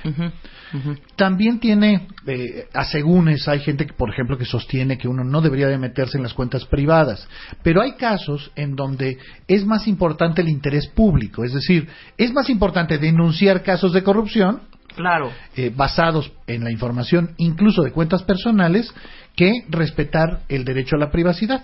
Bueno, insisto, estamos hablando de casos muy escandalosos en donde las redes sociales han sido fundamentales y pienso, reitero, en casos de hijos de líderes sindicales que tranquilamente eh, los ves No, bueno, el líder sindical le regaló un Seas Ray Sun Dancer de un millón de dólares a un hijo y a la hija un bueno. Sun Seeker que cuesta alrededor de medio millón de dólares. Exactamente. ¿Y cómo nos enteramos? Pues nos enteramos así. Nos enteramos porque finalmente eh, el hijo, que digamos que es bastante menos En prudente, Instagram. véndele en Instagram la foto, ¿no? Hay casos que quizá incluso sean políticamente incorrectos. No es que sean casos necesariamente de corrupción. A ver qué opinan ustedes, pero eh, más de una vez se han hecho notas sobre dónde se van de vacaciones las hijas del presidente Peña Nieto o las hijas de eh, los hijos de Angélica Rivera. Y eso genera en- entre muchos indignación. Y sa- nacen de nuevo de que suben en redes sociales, de que la Claro. gente se entera, de que los medios las retoman. E insisto, mucha gente se ofende porque dice, oye, ¿por qué estás en bail cuando eres, no sé, el, hijo o la hija del presidente de la República? No debería de ser así. Eh, eh, podría ser discutible, pero solo lo, lo menciono porque, insisto, son casos en donde las redes sociales te sirven para denunciar Bueno, cosas. la ¿no? famosa Casa Casa Blanca. Bueno. ¿Cómo salió eso a la luz? La Casa Blanca nace de un reportaje de Hola. Es decir, Hola hace su trabajo en tono completamente social, en donde la primera dama presume su casa. Y ese es el paso uno para que un reportero de investigación diga, oye, Esa ¿y esa casita, casa de dónde salió? Eh, ¿Sí? ¿Qué pacho aquí? ¿Qué pacho Es aquí? todo el, el escándalo Casa Blanca, que sin duda ha sido la denuncia más importante en muchos años, nace de un reportero que vio en la revista Hola y se preguntó de dónde nace la casa. Y claro, ya empiezas a hacer toda la investigación periodística y las conclusiones a las que llegas son precisamente las que son un escándalo mayor, como la compró y demás. Pero insisto, de nuevo es, eh, y creo que además es una regla para todos, para todos los periodistas, es tú puedes retomar la información que se genera en redes o que se genera en Ujú. pero tu trabajo es hacer un trabajo periodístico, es decir, que aguas. investigar Claro, y demás. Es que ¿no? aguas ya, es que aguas ya, ¿eh? Eh, Bueno, César Camacho con un Patek, que es el Nautilus, que cuesta medio millón de pesos. Bueno, todos esos casos se dan, insisto, a partir de que alguien dice, oye, pero ¿por qué trae esta, este reloj? ¿Por qué trae este coche? ¿Por qué? ¿No? Gente que, eh, eh, que denuncia y que los medios retomamos para generar información periodística. ¿No? Entonces creo que esos son, son temas interesantes. Bueno, yo ponía un ejemplo de casos como este, que es el caso del Piojo Herrera. Porque ustedes También. saben que cae como entrenador de la selección porque agrede a un comentarista de televisión. Pero eso, uno, se difunde porque un compañero suyo lo tuitea desde su cuenta personal. Y dos, porque un aficionado que estaba en el aeropuerto graba la escena. Es decir, toda la información periodística que se generó nació de eso, de que se tomaron la molestia de registrar desde sus cuentas y utilizando la tecnología, pues la ventaja obvia de que tienes un celular y puedes grabar algo, y a partir de eso terminó renunciando el Piojo Herrera a la selección. Exacto. Notas que se dan a partir, insisto, de redes y de tecnología. Claro. Ahora ¿Sí? vamos a unas preciosas. Las notas difundidas eh, por los medios, pero que nacen del espionaje también. Bueno, que son, por ejemplo, el caso de Lorenzo Córdoba, que vale la pena que suban, que suban el, el- Ahorita lo tuiteamos. el video. Y ahora eh, eh, hay- ha habido un caso en los últimos seis meses que ha sido un escándalo muy importante de eh, muy posible corrupción en México de una constructora que se llama OHL, que construyó el circuito mexiquense y que ha habido bueno, no sé, una docena de grabaciones en donde uno puede sí llegar a conclusiones de, híjole, a esta empresa se le dio el contrato de manera irregular, está cobrando de manera irregular, tiene, re- bueno, qué, qué mejor ejemplo que un directivo de OHL ofreciéndole a un funcionario irse de vacaciones en Cancún. También, ¿no? claro. O sea, eso ha sido posible gracias al espionaje. Insisto, los medios tenemos la obligación de hacer periodismo con eso. No solamente podemos agarrarlo y publicarlo, tenemos que verificar. Pero esos casos son muy fuertes. ¿eh? Ahora, como periodista, tú que estás en Animal Político y con todo tu staff de reporteros, hay muchas notas que se dan a conocer por los propios implicados directamente en redes. Cierto. Antes ustedes podían colgarse la medalla de haber tenido la primicia, Sí, la exclusiva. sí, sí. No se arden horrendo cuando eso pasa. Horrendo. Horrendo. Horrendo. Horrendo. O sea, el, el ejemplo más reciente. ¿Cómo nos enteramos que cayó el Chapo Guzmán? Pues porque el presidente de la República lo tuiteó. Antes Ya, que ¿por qué cualquier no nos enteramos antes, ¿no? Eso, estos casos se dan pues porque las fuentes de información quieren tener contacto directo con la gente. O sea, qué mejor manera que antes de que se filtre y se hagan chismes, el presidente gane la nota Claro. y él lo anuncie, ¿no? Entonces, es útil para las fuentes, a los periodistas nos duele, pues qué mejor que, se- que nosotros lo descubriéramos. Entonces, el mejor ejemplo, insisto, el más reciente es el presidente diciendo que creen que cayó el Chapo. Claro. Pero no es ni con mucho el único, Claro. ¿no? Oye, Caitlyn Jenner, o sea, Bruce Jenner, anuncia su cambio de, de género eh, en Twitter. En Twitter. Eh, cuando se muere Paul Walker en el accidente, el de Fast and Furious, lo anuncia la familia. La fa- y, lo, y usa la cuenta de Twitter. Claro. Hay Chabelo. un caso muy bonito, que es el caso de Chabelo. Ah, Chabelo. Pues él se retira con un video que subió a su cuenta de Twitter. ¿no? Claro. Este tweet, tweet, por cierto, que tuvo decenas de miles de reproducciones y de retuiteos. Yo, por supuesto, fui uno de los que lloré. Y hay un caso que es muy fuerte, que yo no sé si ustedes se acuerden. Yo lo Porque, vi. ¿Te acuerdas? Sí. Hay una periodista en Virginia que está haciendo una entrevista a una persona. Entonces se está grabando, hay cámara, ¿sí? Pero... Sí, está con su camarógrafo. Sí, está y haciendo es como de un chamba, ¿eh? programa de la mañana, como De un programa de la mañana. así de, ay, cuéntenos, señora, qué Como- bonito como este Good paisaje, Morning ¿no? America, Sí, como, hoy, hágate ¿no? cuenta. Y entonces llega un tipo, él mismo grabando con su teléfono lo que está haciendo, y el tipo eh, eh, agarra balazos a la periodista y la mata. Eh, Después se supo que el tipo le faltaba un tornillo, tenía broncas con la Era empresa. empleado de la cadena, Exacto. sí. Pero más allá de eso, lo interesante es cómo el tipo utiliza la tecnología, en este caso el, el teléfono, para grabar lo que está haciendo, para potenciar lo que está haciendo. Esos son casos eh, muy fuertes porque además tienen que ver con lo que mencionabas hace un rato de los decapitados en ISIS. Claro. Es decir, cómo hay gente que potencia sus hechos, eh, en este caso delictivos, y por tanto siembra terror. Eh, utilizando la tecnología y las redes, ¿no? Entonces el tipo graba y digo, ustedes lo recuerdan, se ve la pistola del tipo, se ve cómo la agarra balazos, se ve cómo la chava evidentemente no está entendiendo nada porque está pues, entrevistando a una Ahí les va persona. el video, ¿no? es muy impresionante. fuerte, Es ese- muy fuerte. es muy fuerte ese video. ¿no? Oigan, y Además, regresa- muy ¿eh, joven, Muy muy joven. joven, 24 años. Regresando del corte, eh, este, esta historia se la tienen que saber porque esto sí es cultura pop. El caso de este hombre de nombre Edward Snowden Exacto. Y los WikiLeaks. Nos va a contar todo el chisme Daniel Moreno de Animal Político regresando en W Radio. Ya volvemos. Marta de Baile, temporada 11. 11, 11. W Radio. Los mejores temas. Con Marta de Baile. Ya regresamos. Temporada 11. Estamos de regreso en W Radio en plena charla con Daniel Moreno de Animal Político, hablando de cómo hoy en día hay grandes notas que no fueron dadas por eh, grandes periodistas, sino por los periodistas comillas, comillas, de a pie, que somos cualquiera que pudiéramos tener un celular. Eh, vamos a hablar de, por último, de un caso muy sonado, y si no se lo saben, ahorita se los contamos, que de veras, eh, pues cambió un poco, Un mucho. un mucho, Sí, la sí, forma en que se guarda Los y se protege casos. la información, ¿no? Claro, los dos casos. Edward Snowden, WikiLeaks. Exacto. Son, estamos hablando de dos de los eh, temas más importantes en términos periodísticos y ciudadanos que se hayan dado en los últimos años, ¿no? Eh, Diferencio, WikiLeaks, una plataforma utilizada para filtrar información de gente que está dentro de algo y que dice, oigan, esto se está haciendo mal y sube la información a Wikileaks. O sea, dentro de la NASA, la. KGB, la Interpol, este, ya, ya se me acabaron, este, Exacto. ¿qué Y- más? y Eh, la, na- casos- la CIA, Hay el casos FBI. muy claros. Información Eh, digamos, confidencial, más. Información confidencial.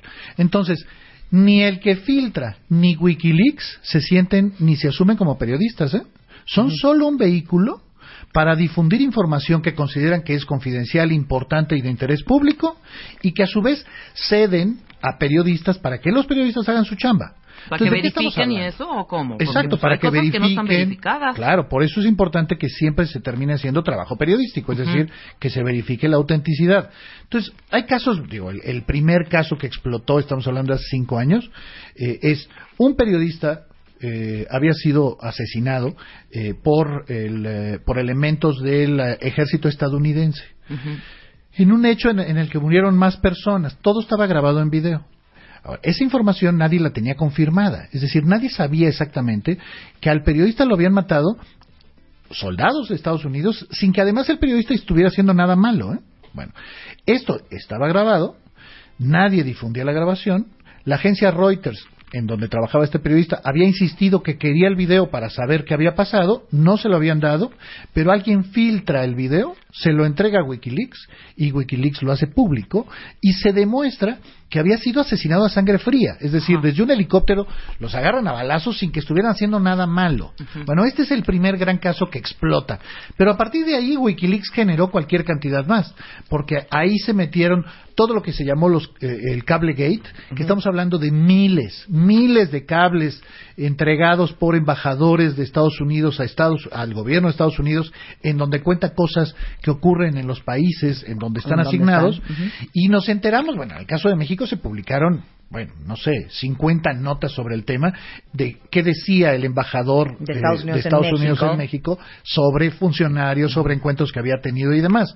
Información, insisto, con mucho valor público. O todo lo que fue información sobre Irak, eh, las torturas del ejército, eh, del ejército estadounidense a presos iraquíes. Nadie las había probado hasta que alguien se las filtra a Wikileaks. Y luego está el caso de Snowden, que es muy interesante porque Edward Snowden lo que hace es demostrar que Estados Unidos, el gobierno de Estados Unidos, estaba espiando millones de llamadas telefónicas, no solo de estadounidenses, sino en todo el mundo, pero además sabía qué veías tú en Internet y que espiaban no solo a un presunto terrorista, sino a cualquier persona. Claro. Entonces, Snowden lo que hace es... Porque Snowden trabajaba en la CIA. trabajaba en la CIA, era un, era un especialista tecnológico, es eh, un especialista tecnológico, obtiene esta información y él considera que su deber es denunciarlo. Porque él dice, oye, está mal lo que está haciendo el gobierno de Estados Unidos. Entonces lo que hace es acercarse a un periódico, a The Guardian, y decirle, oye, ve todo lo que tengo. Estamos hablando de millones de registros, en donde, insisto, se prueba que, que uno no puede tranquilamente eh, eh, hablar por teléfono. Bueno, peor, que tu teléfono apagado tiene un micrófono desde el cual se puede escuchar. Que cualquiera que, te puede, que, que te- que tenga la tecnología que ni siquiera es tan cara, te puede espiar todo. Snowden lo demuestra y lo hace, y por eso creo que es algo que uno tendría que celebrar, es lo hace porque dice, es que lo que está haciendo el gobierno está mal. Y se lo entrega, insisto, a periodistas para que hagan el trabajo y denuncien el caso.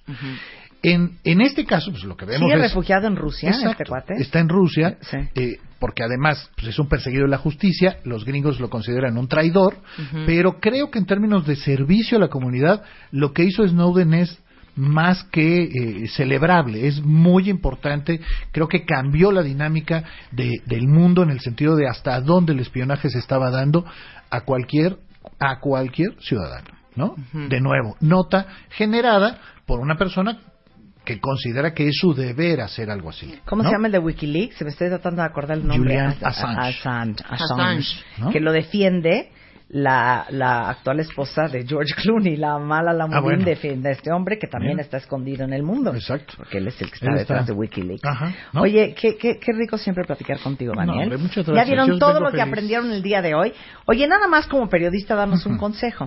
Si alguno de ustedes, cuentavientes, alguna vez tiene algún video relevante, ¿qué tienen que hacer?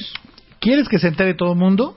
Súbelo a YouTube y avísale, es decir, tuiteale a periodistas y, di- y diles, oye, mira lo que tengo. Tuiteale a Daniel Moreno. Exacto, arroba de Moreno Chávez, bienvenido. Eh, nosotros en México tenemos una plataforma que se llama México Leaks. México Leaks es eh, la misma lógica de Wikileaks, que además existe en muchos países. En México habemos ¿Cuál varios. Wikileaks, Wikileaks. Wikileaks, Dijiste. Wiki, no sé qué está pensando. Dijiste es Wikileaks. por culpa de los cacahuates. Ok. Bueno, México Leaks. México Leaks es, insisto, una plataforma en donde estamos varios medios. Está, por ejemplo, Proceso, está Animal Político, estamos varios medios. Entonces, cualquier persona que considere que tiene información que, que sea de interés público, de hechos de corrupción o cualquier cosa de estas, te puedes meter a México Leaks, así se llama la página, México Leaks, la subes y el compromiso de los medios es que nosotros la vamos a recibir, que el proceso de transmisión es completamente seguro, es decir, no se va a saber quién nos la dio y nosotros vamos a hacer el trabajo de verificación.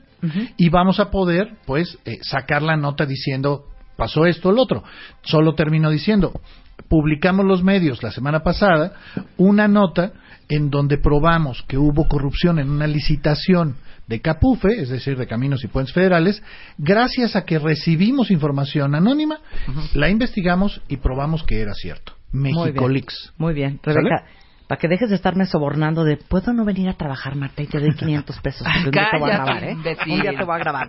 Eh, encuentran a Daniel Moreno en De Moreno Chávez en Twitter, eh, pájaro político o animalpolitico.com. Ahí estamos, ahí estamos. Un placer tenerte aquí. Bravo, y Daniel, lamento mucho amamos. que tengas un equipo que se robe los cacahuates. La verdad Qué, me qué parece mal, ¿no? inaceptable. Pero ¿sabes qué? Llevo con mucho orgullo ser Lady Cacahuat. y, y, y, y, me- y me dices que me vale, ¿cómo? ve? Me vale. Oigan, este... Para todos ustedes con piel seca, el frío está infernal, sobre todo para los que están, ¿saben dónde? En el norte del país. ¿San dónde? Pero también para los que están fuera, en lugares muy fríos. Ahorita el clima está súper seco. Ahora sí que si ustedes creen que el cuidado de la piel y el trabajo pesado no se llevan, déjenme decirles que están muy equivocados. Yo diría que son quienes más deberían de protegerse de los daños que se acumulan con los años. Les digo esto porque ahora que este hemos estado platicando de lo increíble y lo que amamos Lubriderm reparación intensiva, un cuentaviente nos contó la paz que le da ponérsela. Se llama Tania Robles. Chequen esto. Dice, eh, soy arquitecta. Dice, me la paso yendo a una construcción, de una construcción a otra para checar que todo vaya bien. Nos dice que hay días en que tiene que estar todo el tiempo al aire libre. Ya se imaginarán el estrés de cuidarse del frío, de la humedad, del calor. Al principio no creía eh, que con una vez que se pusiera el Lubriderm bastaba, pero desde la primera vez se dio cuenta de los beneficios. Lo que más le gustó es que le dejó la piel humectada, pero no con esa sensación grasosa. Entonces, acuérdense que somos fans aquí. Embadúrranse todo el cuerpo de Lubriderm de tapa dorada y me dicen cómo les va a cambiar la piel. Se van a impresionar muchísimo. Ojo especial, talones, rodillas y codos. Vientos, ahí ¿Eh? está. Oigan, Estoy eh, leyendo esto y estoy emocionadísima, hija. ¿Ya vieron qué, imp- qué Está impresionante? Es más, ahorita la voy a bajar. Pero, pero tú pon el díganos. ejemplo, tú pon el ejemplo. Por Ok, ejemplo. Por ejemplo. Imagínense ustedes. Oh, lo voy a poner yo o tú. A ver, va. Imagínense ustedes que están preparando, que vienen unos, un par de amigos de Monterrey con sus esposas o sus parejas, ¿no? Entonces tú llegas a tu casa, sales de trabajar a las seis o siete de la tarde Sí. y dices, ¡chin! Ya vienen para acá, ya llegaron del aeropuerto, vienen en camino. ¿Qué hago? No tengo nada de darles para brindar. Ok. Ok. Ese es un ejemplo. Ese es un ejemplo. Ok, ese es un ejemplo. Segundo ejemplo. Ya estás en el restaurante, que eso pasa mucho, ¿eh? En el restaurante, ya sobre siete todo. de la noche, ya todo el mundo medio jaladón. Vámonos Pues, a la casa. Vámonos a mi casa. Y de repente ya vas en camino y ahí te viene siguiendo la marabunta de gente atrás, cada No uno en sus y dices, coches. no hay nada. Es más, y ni de un- repente ni un dices. Dios de mi vida, tengo cero que tomar en la casa. Y no puedes hacer el oso de irte a pagar en el Octo. Sí, claro. De, O sea, tú tienes que verte profesional, ¿me entiendes? Una cosa muy internacional. Otro ejemplo. Otro ejemplo sería, hey, cualquier... No andar manejando borracho. uno. O tomado. Con el alcoholímetro. ¿No? También. Para salir por más alcohol. Exactamente. Estás bebiendo. Eso pasa mucho cuando Rebeca viene a mi casa, este Jerónimo y Alejandro. Eh, Rebeca bebe mucho, bebe mucho. Entonces, Claro por ahí no. de las 2 de la mañana no hay tequila que alcance. Entonces, ni modo yo que salga, porque ahorita estoy enferma, ni modo que la mande a ella, porque está en estado de ebriedad, pero ¿quién Ajá. va por el tequila? Ahí están nuestros ejemplos. ¿Les gustaron? app- nuestra Bueno, app va por el Hay tequila. una nueva app y Jerónimo y Alejandro son mexicanos, fundadores ahorita. de Vino. O sea, se escribe eh, V-N-O. Ajá, sí, es VNO.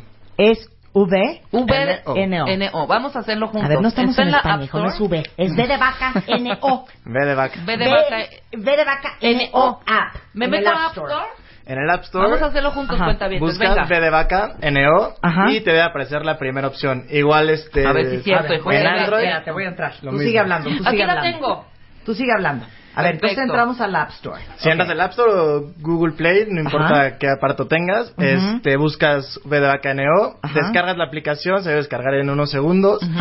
Este, entras, te registras rapidísimo, pones tu celular, tu contraseña, email, demás otros datos. Este, ya que tienes la aplicación y está registrado, pues súper fácil, ¿no? La idea es que en menos de cuatro clics en tu celular esté en la puerta de tu casa tu pedido en menos de 30, 40 minutos. Este, Ahora no, espérate. Ahorita ¿Así de no. rápido, Espérate, no, espérate. Perdón, ahorita perdón, vamos a perdón. explicar cómo funciona. Sí. Ay, me da mucha alegría que son emprendedores y mexicanos y todo. A ver, ¿cómo se les ocurrió? Este, pues la verdad, todos sus En casos que, que hablaron al principio, pues Ajá. nos tocaron todos, todos, todos, ¿no? Ajá. Ya ibas camino a la fiesta o ya estabas en la fiesta, se acababa y pues la única opción que había realmente pues era agarrar el coche ya con jarras o demás, hablarle a tus amigos que venían en camino y demás y pues se nos ocurrió que, que estaba muy cavernícola esto, ¿no? Que ya estamos muy modernos ahorita, todo el mundo tiene todo en su solar y pues tenía que haber una mucho mejor opción que tener que agarrar el coche para pues, seguir la fiesta, ¿no? Ajá. Y entonces, Y así pues fue como salí, este, Alejandro y yo salimos de la carrera, acabamos nuestros estudios y pues decidimos que, que era ahora o nunca emprender algún negocio, ¿no? ay, qué increíble, ¿qué edad tienen? Este, 24 y, 23. Muy bien. Ay, ya chiquitos, chiquitos. Ya la estoy instalando, ¿eh? Bajen la app, cuentavientes. Apoyen a los empresarios pequeños, medianos y grandes en México. Ujú. Ok, y entonces, Este, entonces pues decidimos que la mejor opción de este problema que teníamos pues era hacer la app. Este, nos, nos salimos de trabajar, este, nos pusimos 100% a armar esto, nos tardamos alrededor de 10 meses y apenas este, en diciembre del mes pasado fue cuando la lanzamos al público. Ay, Entonces guay, llevamos... un. Ok, ¿qué es lo más cañón de haber hecho esta? Porque luego la gente no aprecia. Es muy, muy, muy difícil convencer a la gente de que funciona, ¿no? Como que estamos muy acostumbrados ya a pasar al súper por el alcohol, a pasar al. Oxxo, lo que sea. Cambiar este esta rutina que todo el mundo ya tiene ha sido lo más más complicado que confíen en la tecnología en el que nos pasen su ubicación que metan su tarjeta de crédito y demás porque además es un, una buena función de la aplicación ¿no? una vez que metes tu tarjeta de crédito pues ya te olvidas para siempre Está del, perfecto, del ya no hay efectivo, cash. Exacto O sea, ya no, ya no hay toquín en la ventanita de la tiendita así de ta, ta, ta, ta, y lleva- arriesgarte primero a que te asalten y llegues sin el drink de regreso a tu casa. Sí, exacto, a las mil de la noche tocando a ver si te pelan o ya se durmió la cajera o si está abierto, siempre va a estar en la cajera que está dormida y siempre te va a tocar en la de al lado, ¿no? Entonces ustedes entren al App Store, bajan la app V de vaca, N de niño o de Oscar. Este dice aquí VNO, bebidas alcohólicas, ya la estoy bajando, install. Y entonces ahí lo primero que te piden es Lo primero que te piden es tu email, contraseña y tu celular y fecha de nacimiento, ¿no? Porque también tenemos que cuidar que pues los menores de edad no, no usen nuestra aplicación. Ya que se validan estos datos, validas tu celular y listo, entras a las categorías, ¿no? En las categorías pues tenemos de todo. Tequila, tenemos hielo, tenemos ron, tenemos cerveza fría, tenemos champán, ahorita que viene el 14 para celebrar, tenemos este vasos, todo, todo lo que necesitas para la fiesta. ¿no? Ya que escoges las categorías, te metes a ver los productos, que igual tenemos muchísima variedad. Este, metes los productos a tu carrito, eh, metes tu tarjeta si es que no la has metido. La ventaja también es que solamente la metes una vez, ¿no? No tienes que estar cargando ni me siquiera estoy con registrando. tu tarjeta. Ajá. Y listo, haces tu pedido. Una vez que haces el pedido, eh, puedes ir viendo en tiempo real en dónde está tu pedido, ¿no? Cuánto tiempo le falta, en qué proceso está, si ya lo enviamos, si no. Y a través de todo este proceso, igual cualquier duda o comentario, tenemos ahí un chat adentro de la aplicación en donde si tienes alguna duda o quieres que te ayudemos en algo, este, en tiempo real igualmente te contestamos, ¿no? Y ya después, pues, en, les digo, en 30, 40 minutos, a veces menos, a la puerta de tu casa llega tu pedido de vino. Si son cervezas, pues seguramente van a llegar heladas. Y si son cosas para la fiesta, pues van a llegar rapidísimo para que nunca pare la fiesta. Ok, es que me estoy registrando, por eso me oyen tan calladita. También A ver, hay un- Ya me registré y me está pidiendo que me va a mandar un código por SMS y que ahí eh, ponga el código adentro y ya estoy registrada, ¿no? Sí, listo. Ok, lo voy a seguir haciendo. Ibas a decir, Alex. Sí, también un tema ahí muy importante es ahorita vivimos en una ciudad muy grande, entonces nada más estamos en unas zonas en específico. Bien. En, los- en el poniente de la ciudad, este, estamos de Santa Fe, Bosques, Interlomas, Tecamachalco, Herradura y Polanco. Ok. Nosotros nuestra idea es obviamente expandirnos No, constantemente. al sur. ¿qué Exactamente. pasó? Y a acabas toda de la ciudad. romper el O sea, me rompiste el corazón caño. Pero Santa Fe para el sur ya no hay nada. Sí, no, no, no, es Es- es simplemente cortito. este, ¿cómo Yo se estoy en San José, y- insurgentes, O sea, muchachos. ¿Me permiten? Los niños acaban de empezar su negocio, ¿les permites? No, que empuje, O no, sea, pues hombre. Pues baje mucho la gente la app para que puedan expandirse. Ok, Claro. y luego entonces, entonces, servicio a domicilio. Te ubican por GPS, ¿no? Sí, ni siquiera tienes Sí. que poner tu dirección. Tal cual abres la aplicación, lo primero que te pide es tu dirección y ni siquiera la tienes que meter. Te llega solito. Ok, luego, este, obviamente con tu tarjeta, es fácil Ajá. de usar. Ahora, tienes una función que se llama Party Mode, modo de fiesta. Exacto. Esto, pues igual de todos los programas que mencionaron al principio, pues tenemos otro que es una flojera hacer una fiesta, ¿no? Siempre cuando es una fiesta, el que peor se la pasa normalmente, pues, pues es el, el anfitrión. Entonces decidimos este, hacer una función adentro de la aplicación en la que tú pones cuántas personas van a tu fiesta, cuánto tiempo dura, qué es lo que quieres ofrecer a tus invitados. Y en igual, en cinco tabs te calculamos exactamente cuántos refrescos necesitas, cuántas botellas de X o Y alcohol. Y desde la misma aplicación puedes hacer tu pedido, ¿no? Entonces la idea es que en cinco tabs te organizamos toda tu fiesta sin importar la cantidad de gentes, este, cuántos invitados vas a tener, los hielos, vasos y todo lo demás, ¿no? No, pues muchas felicidades, muchachones. muy bien. V-E-N, digo, VNO.mx y en el App Store es arroba VNO y en Facebook es VNO App. Bueno, yo ya la bajé, ya me estoy registrando, me voy a esperar. No voy a esperar más de seis meses, muchachos. Ahora, perdón, ¿de qué hora a qué hora está abierto? El horario varía, depende de los días, ¿no? La idea es estar cuando más lo necesitas. Este, entonces, pues de jueves de a sábado, domingo, este, estamos alrededor de las 2 de la tarde hasta las 3 de la mañana o 4. Sí, pero no manchen, ¿quién bebe a las 2 de la tarde? Hija, Solo tú. Cuando hay fiestas, eso es, Es lo que como pasa. beber en un avión. Oye, hielo Ay, no. el hielo es... ¿O Sí. todavía hielo no? Hielo sí, vasos, todo. Bien, to- vasos y todo. Todo, todo, todo. Perfecto. Cigarros también, Los- lo que no, maravillosa. O sea, negocio millonario, ¿eh? ya estoy empezando, esperando mi SMS con mi código para registrarme a BNO. Muy bien. Los felicito mucho. Muchas Ya, ya, ya, pásenle la voz a, a sus amigos cuentavientes con esta nueva app 100% mexicana para llevar drinks a donde quiera que estén. Y Eso. próximamente toda la República Mexicana. Ándale, Eh, muchachos. muy. Muy bien, muchas Bravo. felicidades, ¿eh? Lucy Romero es in the house. Hoy vamos a hablar de los hermanos infernales. ¿Y qué tal, querida? ¿Cómo ves que todos Es de que alguna aparte es muy manera... fuerte porque son nuestros hermanos, pero es que de veras. Es que los ¿Quién amamos, de ustedes pero... tiene amor y odio con sus hermanos? ¿Y por qué?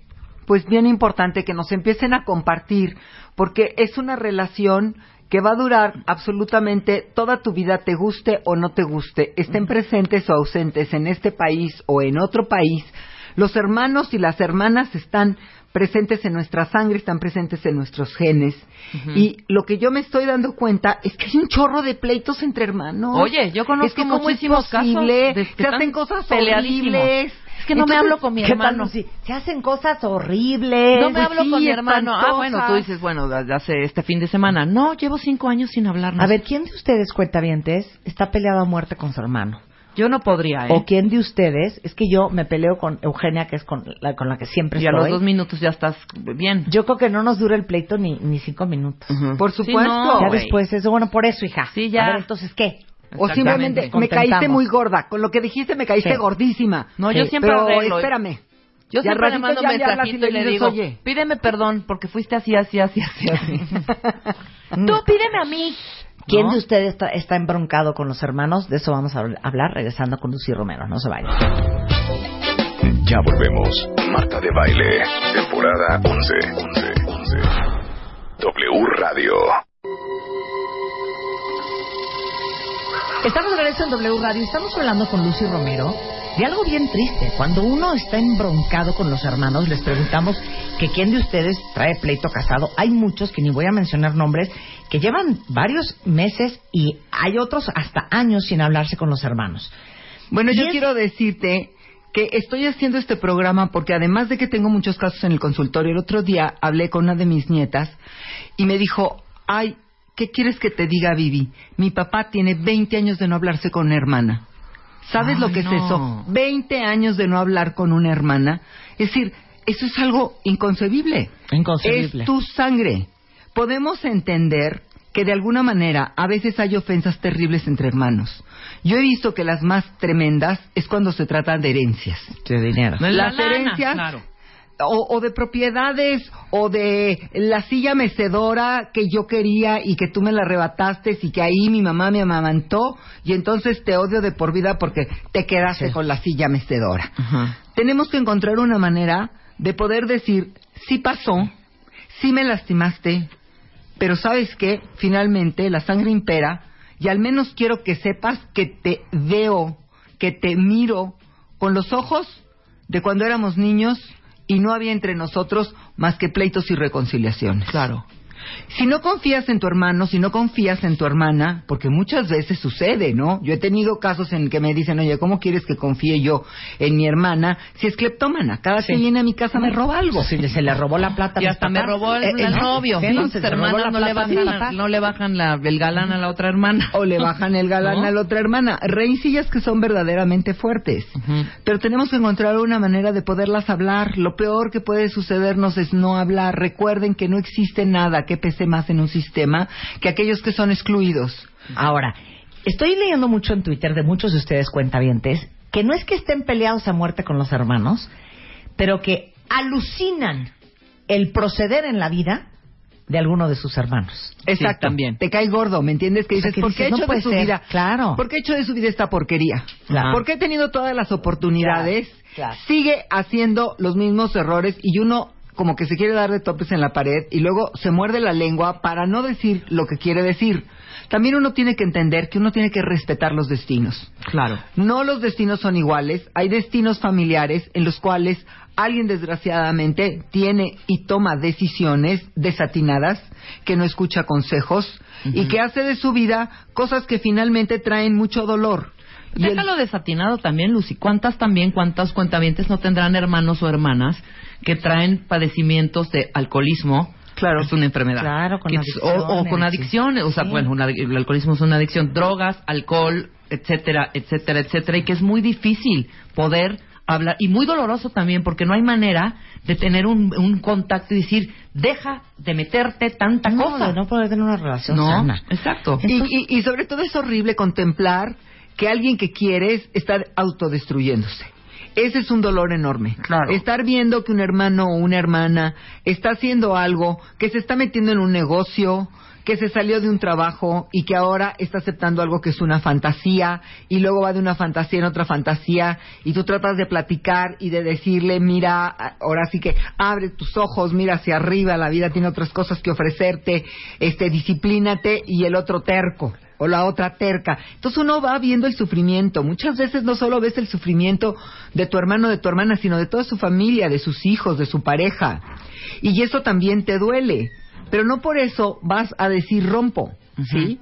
Yo me acuerdo que en la antigüedad exigía, existía la posibilidad de desconocer un miembro de la familia y de decir, ah, giramos un comunicado por el cual a partir de tal fecha, fulanita de tal ya no pertenece a la familia. Y entonces toda la sociedad le cerraba la puerta. ¿Se pueden imaginar qué cosa tan espantosa? Bueno, ahora eso ya no es posible. Si tú tienes un hermano o una hermana, podrá haber sido lo que tú quieras, pero finalmente es tu hermano, es tu hermana y sigue perteneciendo a la familia. Por ejemplo, aquí otro cuentaviente dice, a mí, yo hace tres años que no hablo con dos de mis hermanas porque soy gay. ¿Ve? ¿También? ¿Por Ah, eso? bueno, eso, eh, fíjate, ese pobre está siendo expulsado simplemente porque sus hermanas no pueden contemplar la mirada de que él tenga una preferencia sexual diferente a la que su estilo de ver la vida y de lo que debe de ser y de lo que no debe de ser, este, eh, y entonces, ¿qué pasa? Hay dolor para la familia porque pierde un miembro y hay dolor para ese chico porque simplemente lo están privando de lo que es algo a lo que siempre vas a regresar. Todos regresamos al final a nuestra familia. Claro. Pasan los años, al principio tú puedes decir, este, mira, a mí mi familia me importa un cacahuate, yo tengo un núcleo de amigos y de amigas que me quieren, que me adoran, que me apoyan. Sí, pero finalmente pasan los años y la voz de la sangre es la que va a imperar. Entonces, reconoce a tus hermanos, reconoce a tus hermanas. Si tú te das cuenta que hay alguno o alguna con la que no te puedes relacionar porque son tóxicos, hay hermanos tóxicos. O sea, sí, hay hermanas tóxicas claro. que llegan y descomponen todo. Que meten cizaña, que meten envidias o ahí les va el caso peor. Cuando no es por ellos, sino por su cónyuge. ¿Sí? O sea, mi hermana era maravillosa hasta que llegó mi cuñadito, que verdaderamente es un cuñadito infernal y que le ha llenado la cabeza de pájaros, de que sus hermanas nada más somos unas encajosas, ya no la deja ir a los desayunos, ya cuando hay cumpleaños siempre ellos, él se las arregla para llevársela de viaje. Y entonces ella está metida en un sistema en el cual la que le está dominando la vida es el, el marido. Y entonces tenemos que entender que también tenemos que incluir el poder decir, mira, nosotros respetamos a tu marido, tú lo elegiste, perfecto, es fo- forma parte de la familia porque los los eh, los parientes políticos forman parte también de una familia y de un sistema, pero por favor, no por por tu marido, no por tu esposa vas a desconocer a tu familia. ¿Sí? Sí. Es un punto clave. Pero entonces, ¿cómo reparar? Porque tienes tan arraigado que yo no quiero estar con mi hermano porque estoy harta de sus problemas de adicciones o con mi hermana. O yo no quiero reconciliarme con mi hermano porque lo que me hizo un día es absolutamente inaceptable. O yo no me quiero reconciliar con mi hermano o con mi hermana porque odio las decisiones que ha tomado en su vida y no puedo creer el daño que le ha hecho a tanta gente. Mira. ¿Cómo reparas? ¿Y es necesario para reparar tener una relación? Bueno, yo creo que puedes hacer reparaciones desde el corazón. Tú puedes desde tu corazón decirle a tu hermana, a tu hermano, te amo, porque crecimos juntos, porque pertenecemos a una misma sangre, ya sea que somos hijos del mismo padre y la misma madre, o del padre o de la madre, que son igual de hermanos. Aquí no existen medios hermanos, ¿eh? Porque no eres media persona. Si compartes sangre de padre o de madre, son igual de hermanos que los que son de padre y madre. Entonces, tienes que hacer una reparación en tu corazón en el cual dices, no me puedo llevar contigo en este episodio de tu vida durante el tiempo que tú determines, porque tu forma de ser y la mía en este momento tienen fricciones, pero todos los días voy a tener buenos pensamientos y enormes deseos. Hay personas que elevan oraciones, hay personas que mandan hacer cadenas de oración, o hay personas que simplemente no tienen ninguna afiliación religiosa, pero lo que pueden decir es todos los días al momento de despertarme voy a desearte el bien, voy a verte lleno o llena de luz, de buenas decisiones en tu vida, porque lo único que quiero es que vivas y que seas feliz. Simplemente esa intención va a cambiar algo en el sistema familiar, va a dar una profundidad que antes no tenía. Y eso es lo que yo creo que repara en mucho, porque a veces los puentes están rotos. Y esos puentes rotos nos impiden tocarnos, nos impiden estar presentes. Pero eso no quiere decir que porque no esté presente tu hermano o tu hermana no exista. Yo muchas veces sugiero que cuando hay hermanos que están en esta situación, en las celebraciones familiares se les mencione. Hay familias que hasta ponen una silla. Y que dicen, esa es la silla de Juan Guillermo, ¿verdad? Que han huido por razones que nadie nombra pero está incluido. Sí, pero, pero ¿sabes qué también? A ver si me captan esta sutileza. ¿Qué? Viene. ¿No les ha pasado o no les está pasando que ya esta pena te da? O sea, que dices, qué oso sentarme a hablar con mi hermano, porque es mi hermano. Sí, claro. pero entonces tengo que hablar con él como Seriamente. adultos. Seriamente. Ajá, sí, qué oso. seriedad no, ajá. Qué oso. Sí, me dan claro, ganas, por supuesto. y me dan ganas de darle tres cachitadas y decirle, No, pero mire como escuinclete. penita güey, como, a ver, queremos- tenemos que hablar. O sea, o sea, ¿cómo? ¿Neta me tengo que ir a tomar un café Sí, con no, mi no, hermano? no, no. Pues No, sí. Pero lo pueden pena. hacer así Sí. de a ver, hija, o a ver, hijo. O sea, vamos a discutir esto porque está muy mal. Oye, y se vale también decir, a ver, cero estoy de acuerdo con tu vida, Claro, me caes pésimo, pero eres mi hermano y no quiero estar peleado contigo. claro. Se puede. Y te amo. Y te amo. Y te amo. En lo gordo Y que te me odio, cae tu ¿eh? vida. Pero me amas. Te amo. En lo, en lo gordo que me cae tu vida, en lo gordo que me caen tus decisiones, finalmente te amo. Y, y mi forma de amarte es respetarte y quizás hacerme un lado, pero eso no quiere decir que no te piense, que no te recuerde, que no te nombre, que no mis hijos sepan que existes. ¿Sí? Que existes y que porque existes, pues la familia está de alguna manera espiritualmente, sutilmente vinculada. ¿Qué Ahora, es lo que importa? A lo que escribiste en este texto me gustó. A ver, ¿qué? Que tú puedes definir qué tipo de relación quieres tener con él. Por supuesto. O con ella. Por, por supuesto. O sea, no tienen que ser íntimos. No tienen que ser íntimos, ni tienes que invitarlo a todas las cosas que él o ella quisiera ser incluida. Muchas veces pasa eso, que tienes un hermano o una hermana que ya no encaja con tu ambiente. Y que cada vez que va, se arma aquello verdaderamente un desastre, la fiesta acaba nefasta, este, es difícil incluirlos, ¿no? Me estoy acordando ahorita de una familia que son, son tres hermanas y resulta que dos de ellas son las más puestas y las niñas más fresas y tienen la hermana más hippie del mundo. Sí, su novio es auténticamente payasito callejero y ella es feliz, sí, y ella dice que hace eh, teatro callejero y que su vida es esa y que no la molesten. Pero entonces las hermanas dicen, mira, hasta ahí pues ya lo podemos entender, incluimos al, al, al novio, todo lo que sea. Pero cuando la invitamos a nuestras fiestas, pues los dos se sienten muy mal. Porque el cuate se siente totalmente fuera de escena, no tiene ni cómo hablar ni con quién hablar.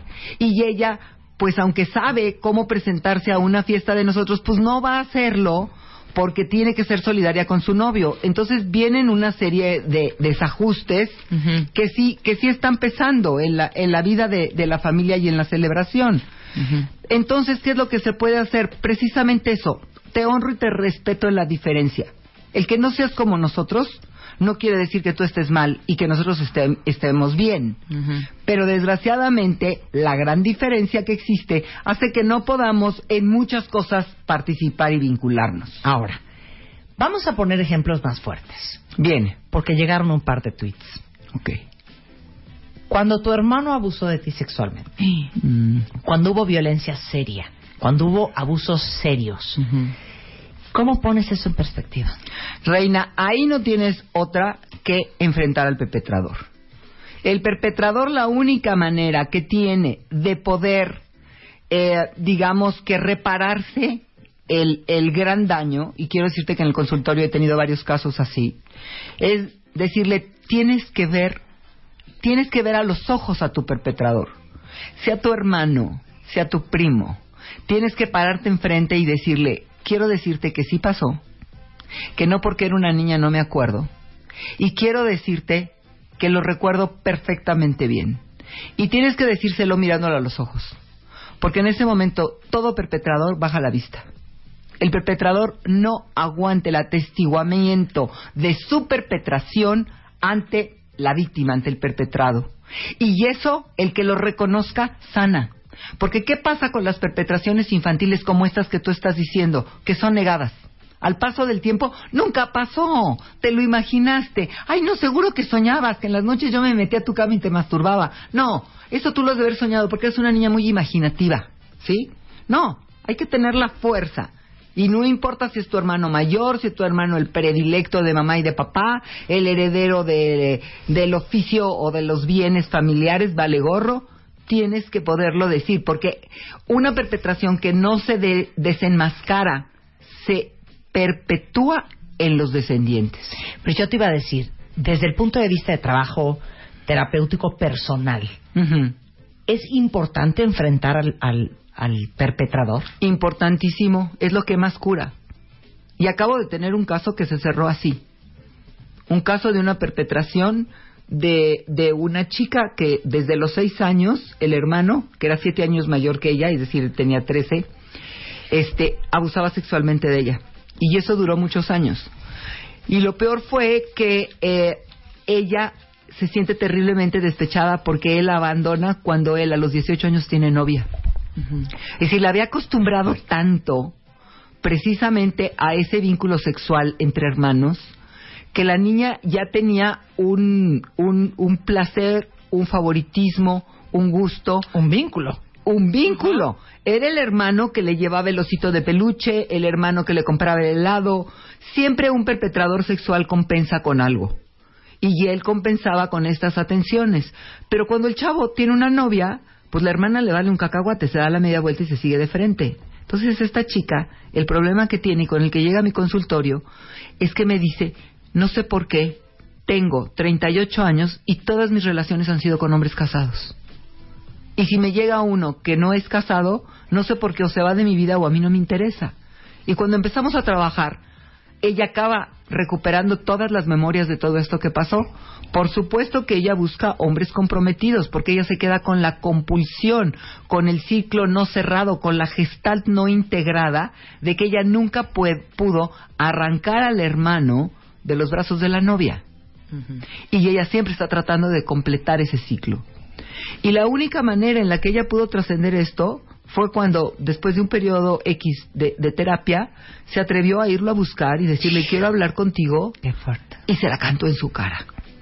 Y el cuate bajó la cara, empezó a llorar a mares y le dijo, yo creí que ya lo tenías olvidado. Y le dijo, no, no solo nunca lo he olvidado, sino que has marcado mi vida de relación. Y quiero decirte que sí pasó. Y quiero decirte que sí me acuerdo. y bueno, ahorita fuerte. estoy feliz porque hoy recibí la noticia de que esta chica se casa en dos meses. Ah, mira, qué bien. Sí, es decir, pudo procesar todo el sistema y pudo aceptar una relación en la cual hubiera vi- vínculo y hubiera y, y compromiso. no necesariamente significa que quieras o que debas tener una relación con ese hermano. Ah, no, por supuesto, lo que ella dice, dice, yo no me podré llevar con él bien nunca, pero ya no es el ya no es el tabú terrible que cada vez que ella eh, tenía que encontrarse en una reunión con ese hermano, ella le sacaba la vuelta. O sea, mientras, mientras la víctima no enfrenta al perpetrador, la víctima huye del perpetrador. En el momento en el que la víctima enfrenta al perpetrador, el perpetrador huye de la víctima. ¿Por qué? Porque cada que se le encuentra, existe ya el que ahora que soy una adulta, sí sé lo que hiciste conmigo. Claro. Ahora ya estoy consciente. Cuando era niña yo no estaba consciente. ¿Sí? Es que yo creo que a, a- a ese nivel de profundidad, y cada uno de ustedes sabe el nivel de seriedad del tema que traen con uno de sus hermanos, pero yo creo que sí hay niveles que sí necesitan ser trabajados en terapia. Por supuesto. Necesitan ser elaborados. Y ya hay cosas que a veces son temporales. Supongamos que, eh, que tú tienes un hermano o una hermana que temporalmente está atravesando por un periodo en el que está, supongámonos, en un tipo de negocios o de trabajos que tú no estás de acuerdo. Punto. Llámese lo que se llame.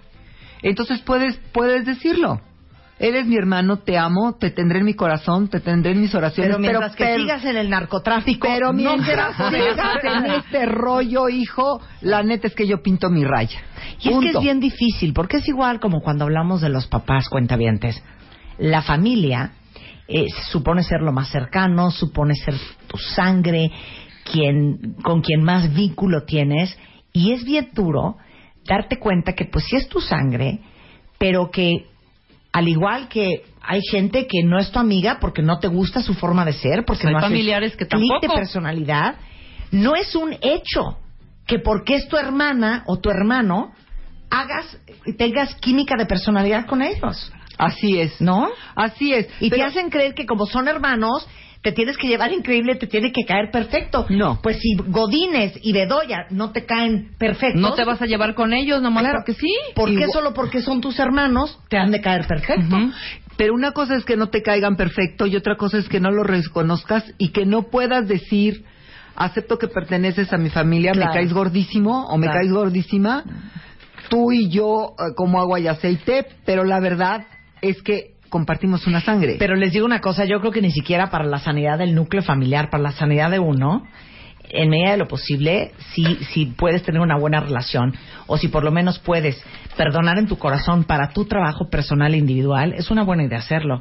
Muy buena. Porque es bien cercano, es bien cercano. Por supuesto, y porque vuelvo a insistir, nada pesa más en un sistema familiar que los excluidos.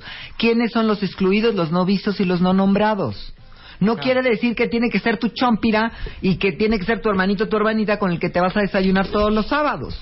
Quiere decir simplemente que son incluidos en el sistema. Y ahí yo quiero tocar un poquito y irnos hacia la infancia. Porque muchas veces somos los padres los que hacemos grandes pleitos, rivalidades y enconos entre los hijos sin darnos cuenta. Claro, eso es tema de otro programa. También, claro. ¿Quieres Muy hacer que dos hijos se lleven, Se lleven del na- nabo? nabo? Bueno, les vamos a dar una lista de todo lo que pueden hacer. Lucy, como siempre, un placer tenerte aquí, querida. Encantada. Y oigan, nos vamos cuentavientes. Ustedes no se vayan. Viene Fer Tapia con todo el equipo de W. Tenemos Estadio W. a Nadie las se cinco, fue de puente. El Hueso. A las 8, eh, Alejandro Franco. Y nosotros estamos de regreso mañana aquí en W Radio, en punto de las 10. ¡Adiós! ¡Adiós!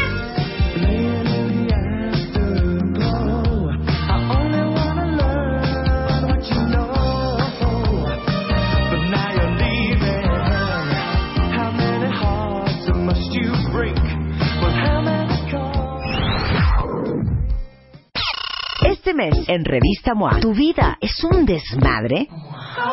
Dale reset y empieza de cero. En portada, Alejandra Guzmán nos cuenta cómo le hace para, a pesar de todo, siempre caer parada y más fuerte. Te amo, pero es que te odio. Pero te amo, pero es que te odio. ¿No será que estás atorado en una relación tóxica? Porque si hay remedio. MOA Febrero, más de 120 páginas de reseteo, ideas, fuerza e inspiración. Una revista de Marta de Baile.